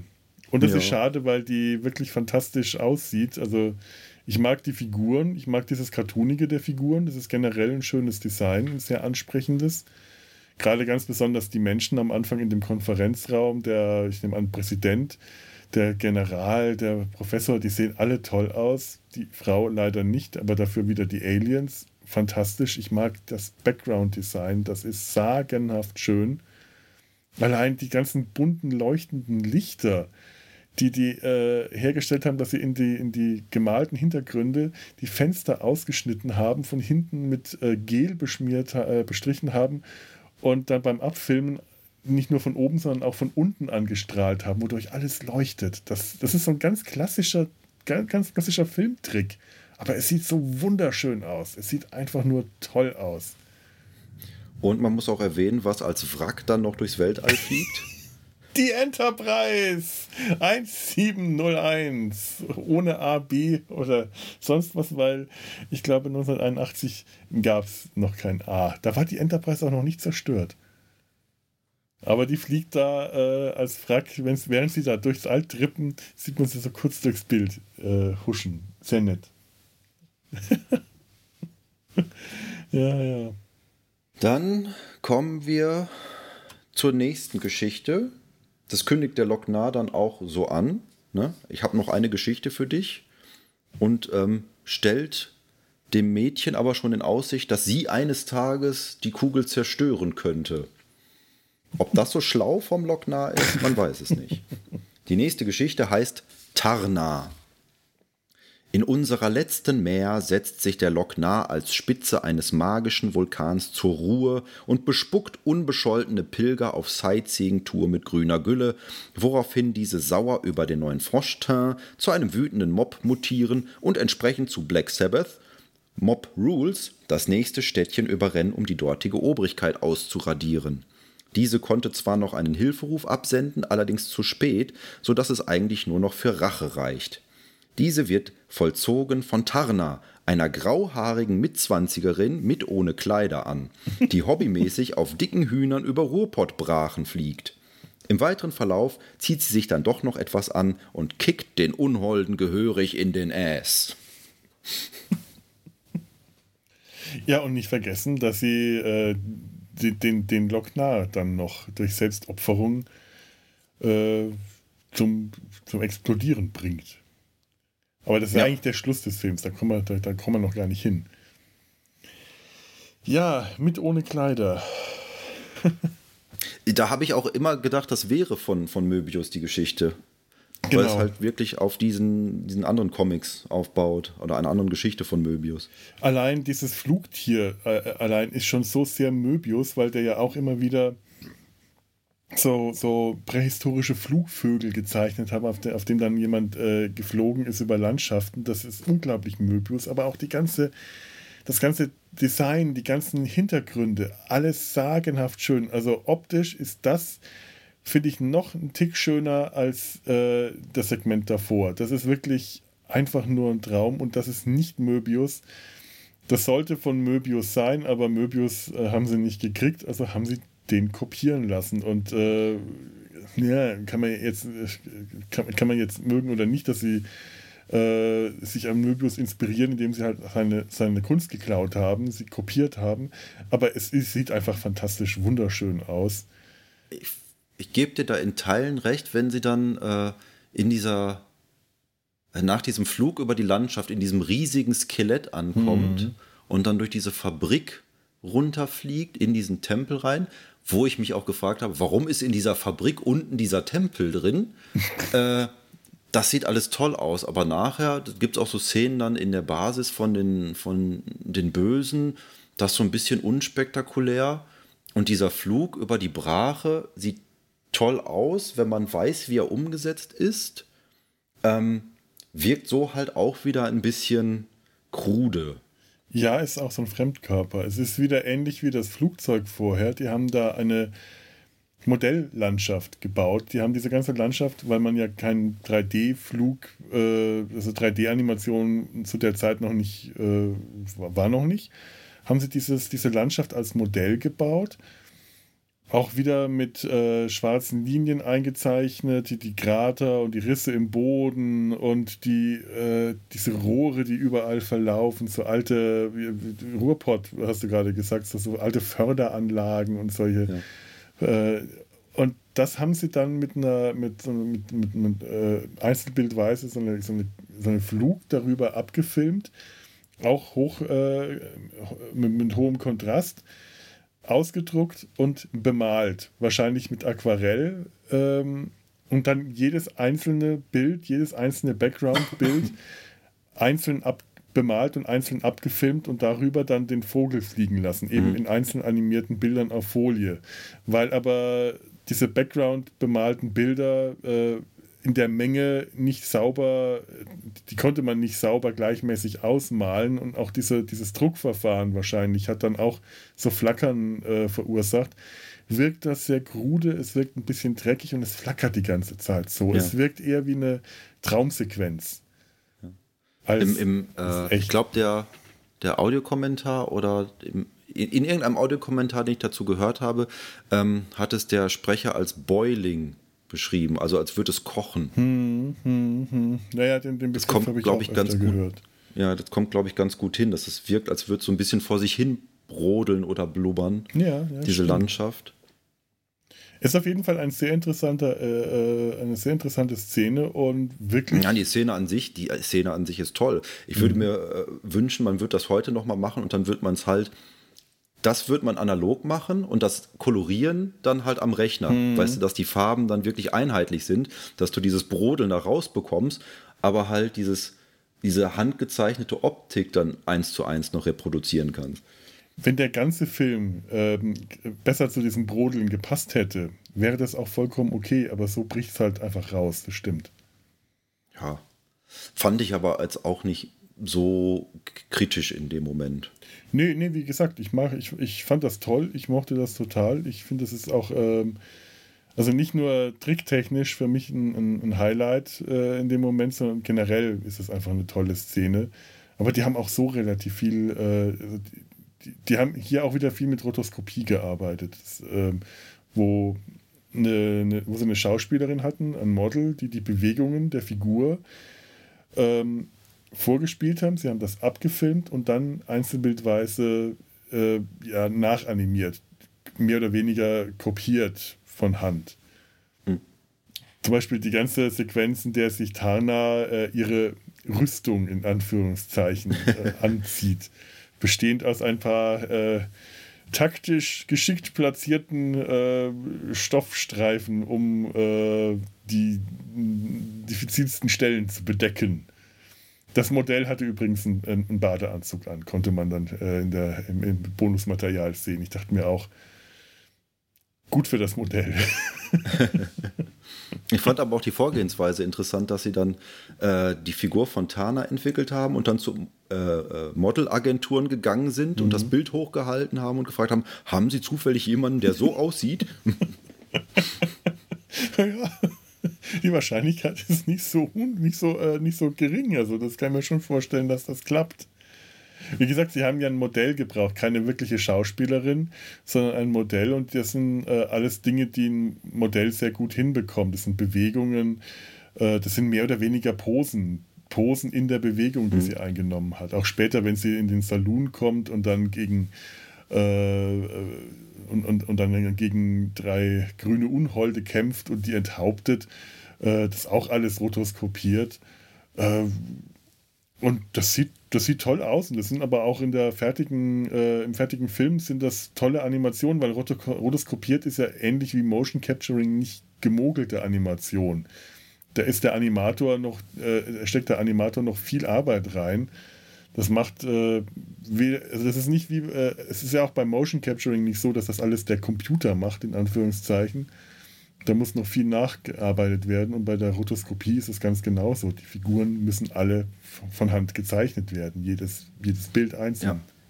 Das sieht man auch bei der Rotoskopie von Tana selber. Du siehst halt, dass sie viel des Körpers äh, nachgezeichnet haben von der Dame, die sich da anzieht. Mhm. Das Gesicht ist halt immer das von Tana, was mehr oder weniger ja. komplett anders aussieht als das von dem Model, weil die Nase viel kleiner ist, weil es halt wieder diesen merkwürdigen Look bekommt.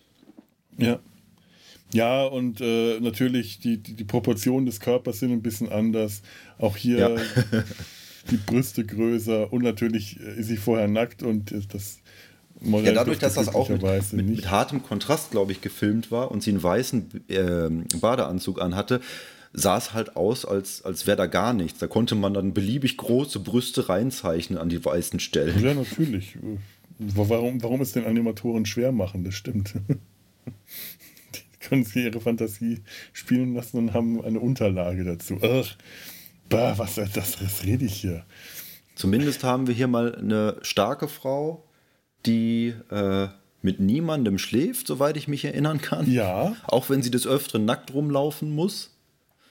Die zwar auch gerettet werden muss, aber dann wenigstens von ihrem Reittier gerettet ja. wird und nicht von Dan. Oh. Nicht von Meister Propper.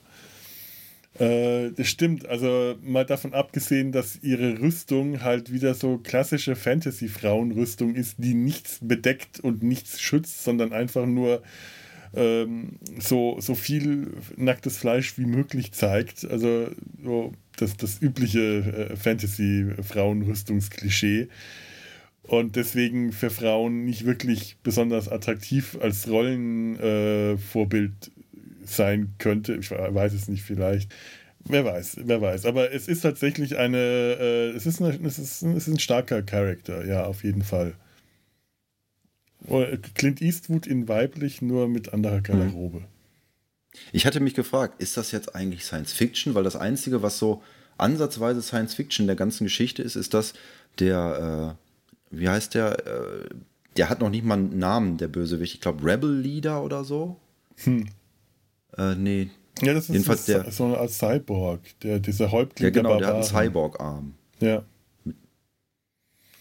Das ist das Einzige. Und äh, das wurde ja dann auch beschrieben im Making-of, dass es eigentlich eine Art Western ist. Ein, eine Art, die sie vorhatten. Dann, eine Art Western. Ah, ja. Ein Sergio Leone-Film. Und sie dann der weibliche Clint Eastwood ist. Das wurde ja dann auch im Making-of so mhm, mhm. beschrieben wenn sie dann. Man muss auch noch dazu sagen, dass Tana kein einziges Wort verliert während der ganzen Episode. Ja. ist äh, ein stummer Charakter. Macht Stimmt. alles nur mit Gesten und äh, ihren Augen. Ja. Ja, also da vermischt sich äh, Fantasy und Science Fiction äh, miteinander. Es ist deutlich stärkere Fantasy-Anteile, aber die Optik hm. ist zum Teil, finde ich, ähm, halt sehr fantastische Science Fiction. Hm. Ähm, das so genau abzugrenzen, fände ich hier auch gar nicht so, so, so wahnsinnig wichtig. Hm. Ich fand das in äh, äh, zwischendurch hat es mich immer an He-Man erinnert. Ja, ja. Von der Optik. Ja, genau so, das stimmt. Das ist halt so die super, äh, ja, die, die, die Superhelden, diese, diese Helden-Fantasy. Äh, ja das, das passt schon rein irgendwie. Ich meine, sie, sie, sie kämpft mit einem Schwert und äh, hebt das Schwert vor der Statue an, dann kommen Blitze herunter und sie wird aufgeladen genau, also das bei der war Macht und Grayskull und was wie alles. Stimmt schon. Schön fand ich auch, dass die bösen Pilger, äh, nachdem sie dann übergossen wurden, spontan Helme trugen, sodass dann äh, die grüne Gülle ihnen offensichtlich Kleidungsstücke noch dazu gezaubert hat. Ja, sehr praktisch, finde ich, fand ich auch. Ähm, wer weiß, ich meine, Dann hab vielleicht ich- äh, haben ja ein paar nicht überlebt und aus den Überresten von dem, was sie so hatten, wurden für die anderen dann Helme gebaut. Das kann ja die grüne Gülle alles geschafft haben. In der Suppe selber. Und es gab einen sehr schönen äh, Matchcut, nämlich als der, der Jüngling stirbt und von mehreren Pfeilen äh, durchbohrt wird, landet er auf dem Boden und dann wird übergeblendet zu einem seltsamen Fahrzeug, was genauso aussieht in ähm, den Umrissen wie er, wo dann auch so Stäbe rausstarksen. Auch so einem Frakt, so einem Frackteil Ja. irgendwie, das vorne im äh, Vordergrund der, äh, der, der Landschaft liegt und er ja auch ziemlich dicht vor der Kamera äh, sein Leben aushaucht, auch sehr plastisch und sehr schön Ja. animiert. Und das ist ein, tatsächlich ein fantastisch toller Matchcard, ja. Auch die ganze Animation davor, da wird sehr viel mit äh, Kameraeinstellungen gearbeitet. Mal ist man ganz nah ran an den Gesichtern, mal ist man vollkommen total und sieht dann unten klein links dieses kleine Männchen, diesen kleinen äh, jungen Pagen zum großen Tor laufen, das zu verbarrikadieren. Dann versucht er diese Barrikadenvorrichtungen in Gang zu setzen, die offensichtlich schon sehr lange nicht Ja. mehr äh, im Betrieb war. Und das, die Tor wird aufgesprengt. Alles toll animiert und äh, auch tolles Timing und tolle Bewegungen. In der Bar-Szene fand ich auch schön, dass einer von den äh, Unholden, die sie dann nachher fertig macht, auch fragt, lass mal sehen, was du da drunter hast. Wo ich mich auch gefragt habe, wo drunter genau? Unter einem einzelnen Lederstreifen? Ach, ach und in der, in der Bar ist Divo aufgetreten, die Band. Ja. Das fand ich auch nett. Das hat wieder auch komplett nicht Heavy Metal, aber irgendwie schön, dass sie die Bandmitglieder äh, als Vorlagen für das Character Design genommen haben. Sehr schräge, sehr schräge Band. Das war mit das Verstörendste am Film, war die Brille von dem einen, weil es erst so aussah, als hätte er sehr merkwürdige, verschieden große Augen Ja. in so einem kindlichen Gesicht und dann nachher fiel ihm aber dann die Brille runter. Da war ich etwas beruhigt.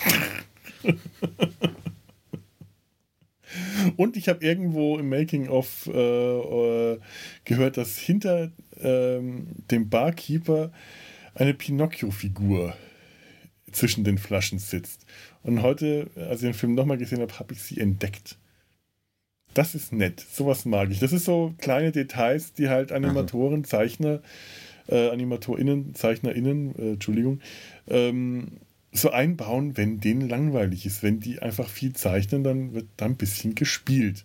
Das ist wie diese kleinen Mäuse, die da in das, in das Segment zuvor, diese Weltraum, kleinen Mäuse, die überall herumhuschen auf dem Raumschiff.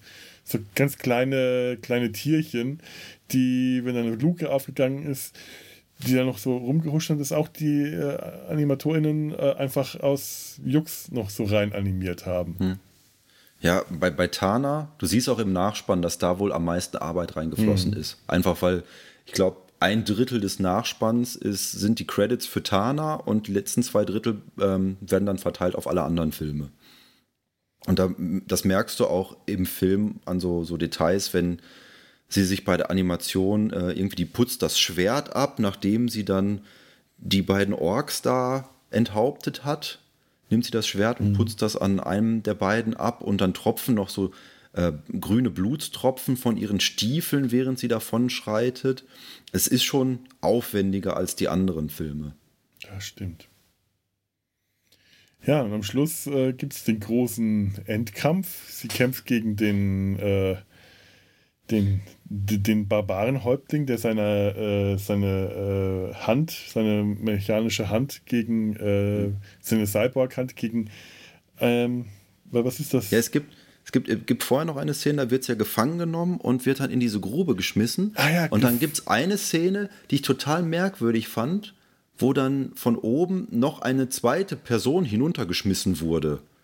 Wo ja, ich mich auch gefragt habe, was sagt mir jetzt diese Szene? Aber im Leica-Reel sieht man dann, dass eigentlich geplant war, dass sie nicht alleine durch diese Welt reist, sondern einen Kompagnon dabei hat. Und das war dann, glaube ich, dieser Kompagnon, Wichtig der dann an ihr auch, vorbeigeschmissen um zu sagen, wurde. Sie wird gefangen nackt ausgezogen und ausgepeitscht. Extrem wichtig für die Handlung, sehr handlungstragend. Gebt mir meine Peitschen! Schrecklich. Ähm, ja, stimmt. Ähm, hier hat sie nur ihr, ihr, ihren, ihren Flugvogel, der sie dann rettet. Der, der vorher, sie hat keinen Gefährten. Ich finde auch besser, dass sie keinen Gefährten hat, weil ja. Aber es hat mich dann auch irritiert, wer wird dann noch in diese Grube geworfen? Das ist ein Mensch, der auch keine grüne Haut hat, also einer von den nicht äh, vom Lochnar beeinflussten Menschen, der zu nichts da ist, der einfach äh, vorher nicht aufgetaucht ist, später nicht aufgetaucht ist, was, was, mit dem konnte ich nichts anfangen. Zeigt die Grausamkeit. Sie schmeißen einfach täglich Leute in diese Grube rein. Ja, ja, stimmt. Sie, sie liegt da auch in der Grube, die noch viel tiefer geht auf irgendeiner Felsenplattform, nackt und ausgepeitscht mit lauter Wunden, die dann später auch schnell, recht schnell verheilt sind. Und dann werfen sie ihr noch ihre Rüstung herunter. Und ich, ich bin mir gar nicht sicher, vielleicht sogar ihr Schwert. Warum? Warum? Wozu? Das, das habe ich nicht ganz verstanden dann, dann kann sich ihr Vogel befreien, ähm, rettet sie aus der Grube und ähm, sie kämpft dann gegen den, den Häuptling, der so eine Art Kreissäge jetzt in seiner Hand hat. Sie ist schwer verletzt und sie ihn dann aber doch töten kann. Also sie wirkt ehrlich gesagt nicht besonders stark in dieser ganzen Sequenz. Nee. So, äh, ja, sie soll die große, mächtige Kriegerin sein, sie kann ihn dann auch töten.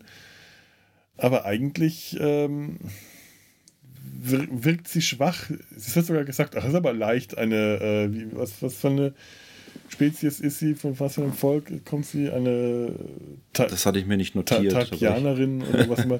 Ich habe mir da immer vorgestellt, da war ich dass, zu faul zu. Ja, ich habe immer gedacht, es ist schwerer, eine Takianerin zu fangen. Ich dachte, ja, sie ist halt die große Retterin und Beschützerin, die den Pakt äh, hat, dieses Volk äh, zu beschützen, dass sie da um Hilfe anruft aus dieser Stadt und sie sich aber erstmal richtig Zeit lässt, erstmal schwimmen zu gehen und sich in aller Ruhe ihre Rüstung anzuziehen und mit dem Schwert Das ist halt so Brauch. Ja. Das ist halt so Brauch, so muss man das machen. Das, da lädt sie sich wahrscheinlich auf in diesem Wasser und dann äh, kann sie erst ihre, ihren Kampf angehen. Mhm, muss ihre rituellen Waschungen erstmal vollziehen. Ja. Aber sie muss durch dieses Becken durchschwimmen und auf der anderen Seite dann die Rampe zu der Statue hochgehen, wo sie dann das Schwert, das hat schon natürlich, das kann man, geht nicht schneller, aber dann wird auch gesagt, oh, wenn man zu spät kommt oder wenn, wenn alles Leben ausgelöscht ist, dann ist der Auftrag nicht mehr beschützen, sondern Rache. Ja, mhm. Hallo, beschützen wäre aber besser gewesen. Und sie kommt dann auch wirklich nur noch, um Rache zu üben, aber irgendwie. Ähm, ja, sie, sie, sie bringt halt ein paar Leute um, bringt dann auch den Häuptling um und am Schluss ähm, fliegt sie dann mit ihrem verletzten Flugvogel über dem Loknar, der da äh, so ein großer, fetter Meteorit in diesem Vulkankrater liegt, hebt nochmal ihr Schwert à la He-Man oder so ähnlich, wird von Blitzen aufgeladen, stürzt dann da rein, sich zu opfern, um den Loknar zu töten. Und der Vogel schreit dann nochmal diesen äh, Schrei. Das ist ein jämmerliches äh, Geschrei, dieser Vogel. Nicht sehr, äh. und, dann, und dann sind wir wieder in der Rahmenhandlung und mhm. der Loknar zerstört sich quasi selber dadurch, dass er diese Geschichte erzählt hat. Dass er da nicht mal von alleine drauf gekommen ist. ja, ich Oh, das hätte ich jetzt besser nicht berichtet. Ja, der, ja. Das regt mich immer so auf, da platze ich immer aus allen Nähten. ja, das ist das Ende des Films, dass er explodiert, weil er weil erzählt hat, dass er zerstört wurde. Aber er ist noch da. Was soll das? Und das Mädchen kann sich noch nach draußen retten und dann explodiert das Haus und dann liegt sie da auf der Wiese, wo früher mal Kornfelder waren und dann schaut sie auf und dann steht da ein neuer Vogel und dann setzt sie sich auf den drauf und während sie fliegt, werden dann ihre Haare weiß und der Sprecher sagt, eine neue Beschützerin, äh, bliblablub, wird jetzt, das, scheiß drauf, ehrlich. Wurde geboren. Wurde geboren, die jetzt das Erbe von Tarna antritt. Äh. Der Schluss ist echt so komplett willenlos, aber das Schönste ist die Explosion. Nein, also ich kann auch zusammenfassen, ich habe hab ja auch äh, vor dem Film, als ich ihn geguckt habe, gedacht, ja, der ist, der ist so super. Der muss auch unbedingt mal bei Data seinen Hals vorkommen. äh, jetzt, nachdem ich ihn zweimal geguckt habe, ich habe ihn einmal so äh, zum Spaß geguckt und einmal für Notizen. Das zweite Mal war schon etwas zäh, ihn durchzugucken. Aber ich finde immer noch, dass er mehr ist als die Summe seiner Teile. Weil wenn du die Teile alle einzeln betrachtest, ja. Äh, kommst du auf keinen grünen Zweig mit dem Film. Ja, ja, geht mir ähnlich. Also ich habe immer noch, ich habe auch alle Male, wo ich den Film gesehen habe, sehr viel Spaß daran gehabt. Muss ich auch ganz ehrlich sagen, ähm, auch äh, wenn ich so, noch so viel mecker über den Film, äh, weil wie du sagst, der Film ist mehr als die Summe seiner Teile und der Film ist äh, auch so ein Stück Animationsgeschichte für mich. Was zum anderen an dem äh, Leica Reel liegt, das ich jetzt schon ein paar Mal erwähnt habe.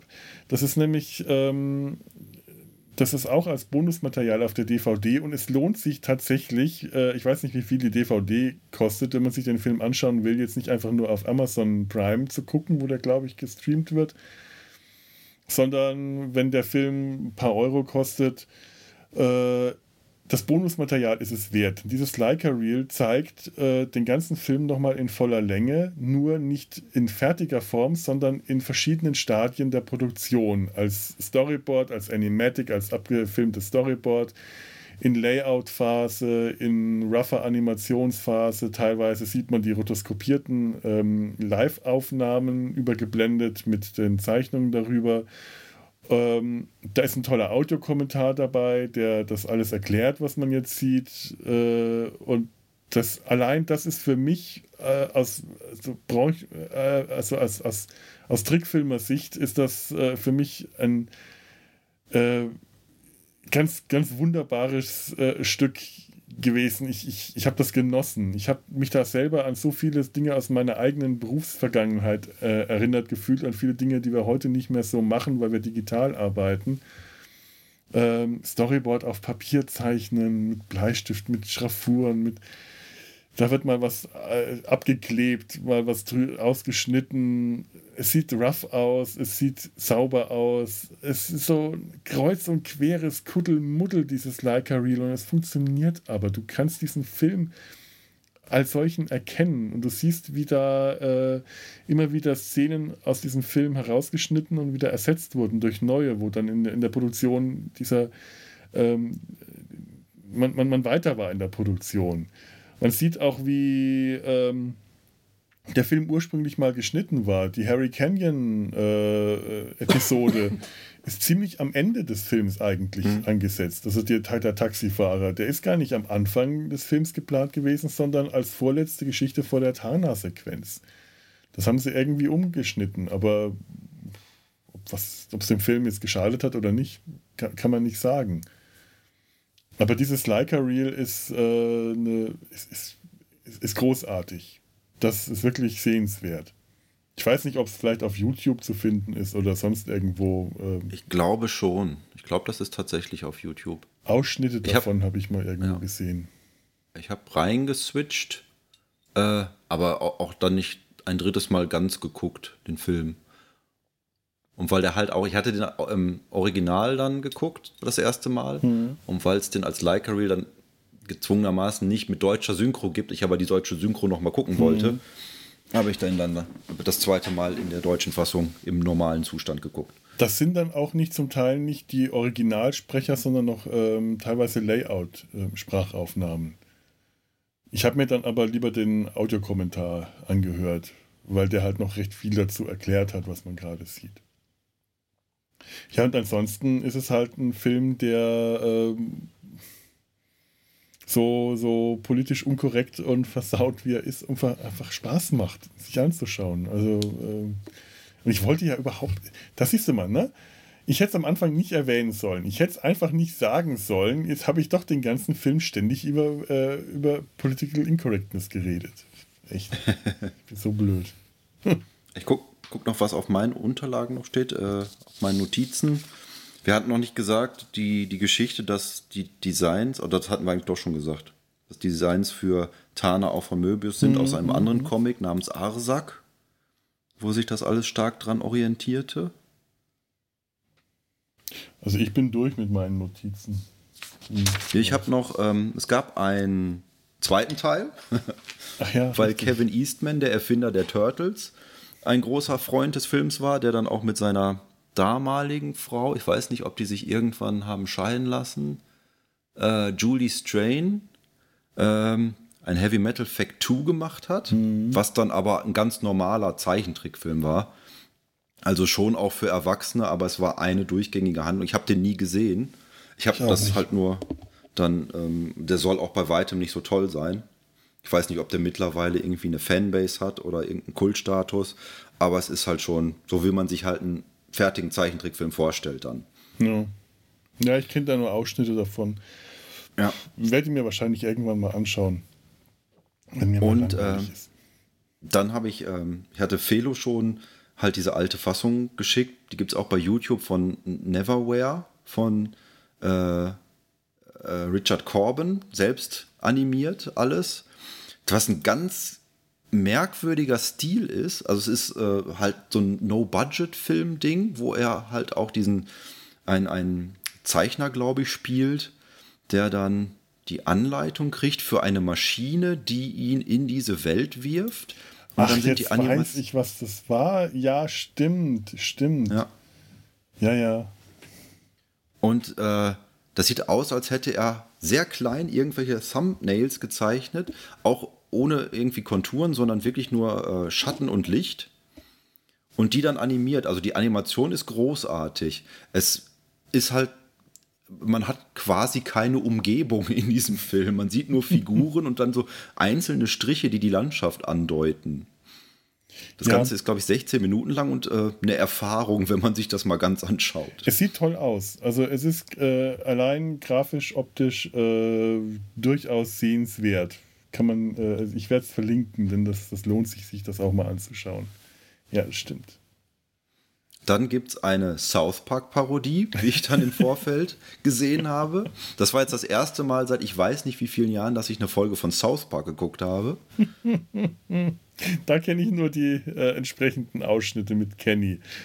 Und, und äh, ich glaube, Kyles Vater, der durch Katzen, die durch Katzenurin in diese Welt ge äh, gezogen werden. Und dann ja. da äh, Abenteuer mit großbrüstigen Frauen, was auch sonst haben. Genau, es gelangten alle immer in die gleiche Welt, die halt aussieht wie verschiedene von den Episoden aus Heavy Metal zusammengeschmissen. Mhm. Nur dass Tana in der äh, Serie einen großen Cowboy-Hut noch getragen hat. Oh Gott, ja. Oh und alles. Gott. Und sie mussten dann nachher in der Busen-Arena gegeneinander kämpfen, weil alles auch Busen haben musste. Es war ganz unterhaltsam, aber ich kann auch die nächsten Jahre wieder ohne South Park auskommen. Das ist schön, das freut mich. Und dann, was ich auch im Nachhinein total offensichtlich fand, ähm, es war dann Jahre, Jahrzehnte lang auch Nachfolger noch weiter im Gespräch, der dann wieder diese Episoden, äh, dieses Episodenformat aufgreifen sollte, auch wieder mit Kevin Eastman irgendwo im Hintergrund. Dann kam, glaube ich, Richard Rodriguez noch dazu. Und das entwickelte sich dann irgendwann so lange weiter, bis daraus die Netflix-Serie Love, Death and Robots daraus entstand, die auch nichts anderes ist als von verschiedenen Animationsstudios angefertigte Science-Fiction-Kurzfilme, ähm, quasi nach, mit, mit neuen Methoden. Also das meiste ist wirklich Computeranimation. Es gibt auch ein oder zwei klassisch animierte ähm, Episoden. Es gibt auch eine, die sehr stark auf Real Aufnahmen äh, basiert. Mhm. Und auch da ist es wieder, ich habe die alle geguckt, das sind deutlich mehr Episoden, als jetzt hier bei, in der, im Heavy Metal Film waren. Ich habe die immer auf dem, auf dem Weg zur Arbeit geguckt, habe mir die runtergeladen und auf dem Smartphone geschaut, weil die mhm. auch so, ich glaube, die sind zwischen 6 und 13 Minuten. Mhm.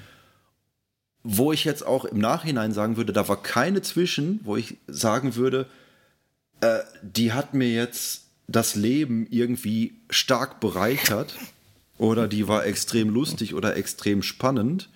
Ähm, aber das war auch wieder so mehr die Summe seiner Teile. Dadurch, dass, dass das immer so unterschiedlich und unterschiedlich war und so viele verschiedene Ansätze hatte, äh, würde ich sagen, kann man da durchaus auch mal reingucken. Also da sind Sachen drin, da würdest du sagen, das war jetzt gar nichts für mich. Sachen, wo du sagst, ja, das hätte da noch ein bisschen weiter ausgeführt werden müssen, dann hätte mir das richtig gut gefallen. Aber es ist auf alle Fälle alles sehr interessant und halt auch schnell wieder vorbei. Hm. Schnell wieder vorbei hat ja auch was für sich manchmal. Ja. das hatte ich mir noch notiert, sonst bin ich auch durch. Jo. Dann sind wir durch. Wer hätte es gedacht? Ja, vielleicht habt ihr ja ähm, den, den Film auch gesehen und lasst uns äh, wissen, was ihr davon haltet oder was ihr von unserer Folge haltet. Das Übliche halt, ihr kennt das ja. Kommentare auf www.data-sein-hals.de E-Mail an kontakt.data-sein-hals.de ich, ich, ich, verspreche auch, dass ich sie lese, aber ich habe garantiert schon wieder irgendwie vergessen, irgendeine zu beantworten, die hier möglicherweise noch herumschwirrt. Da müsste ich jetzt gerade mal ganz schnell schauen, ob ich das noch, noch schnell mache.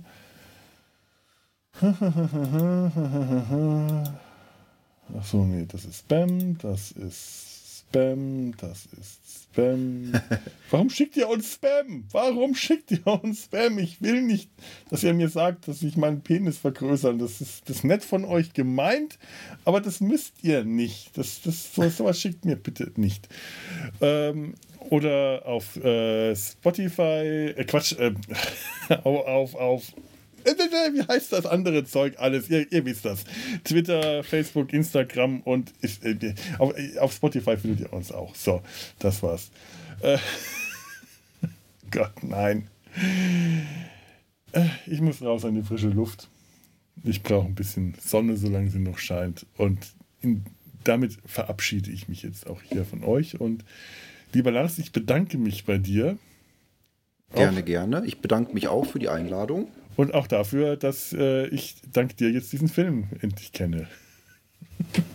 also du kanntest den, ah, du hattest ja gesagt, du kanntest den Ich kannte den nicht, nee, nee. Ich habe nur hier Comics und Ausschnitt. Solche schönen Comics wie äh, das hier, das ich gerade mal kurz hier ins Bild halte.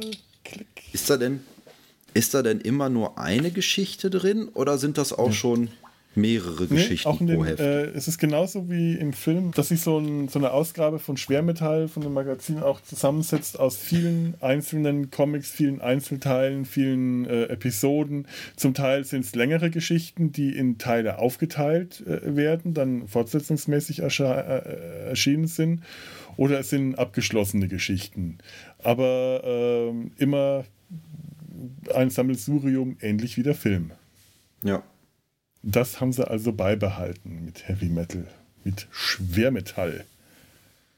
Ja, ja, Metall Hurlon.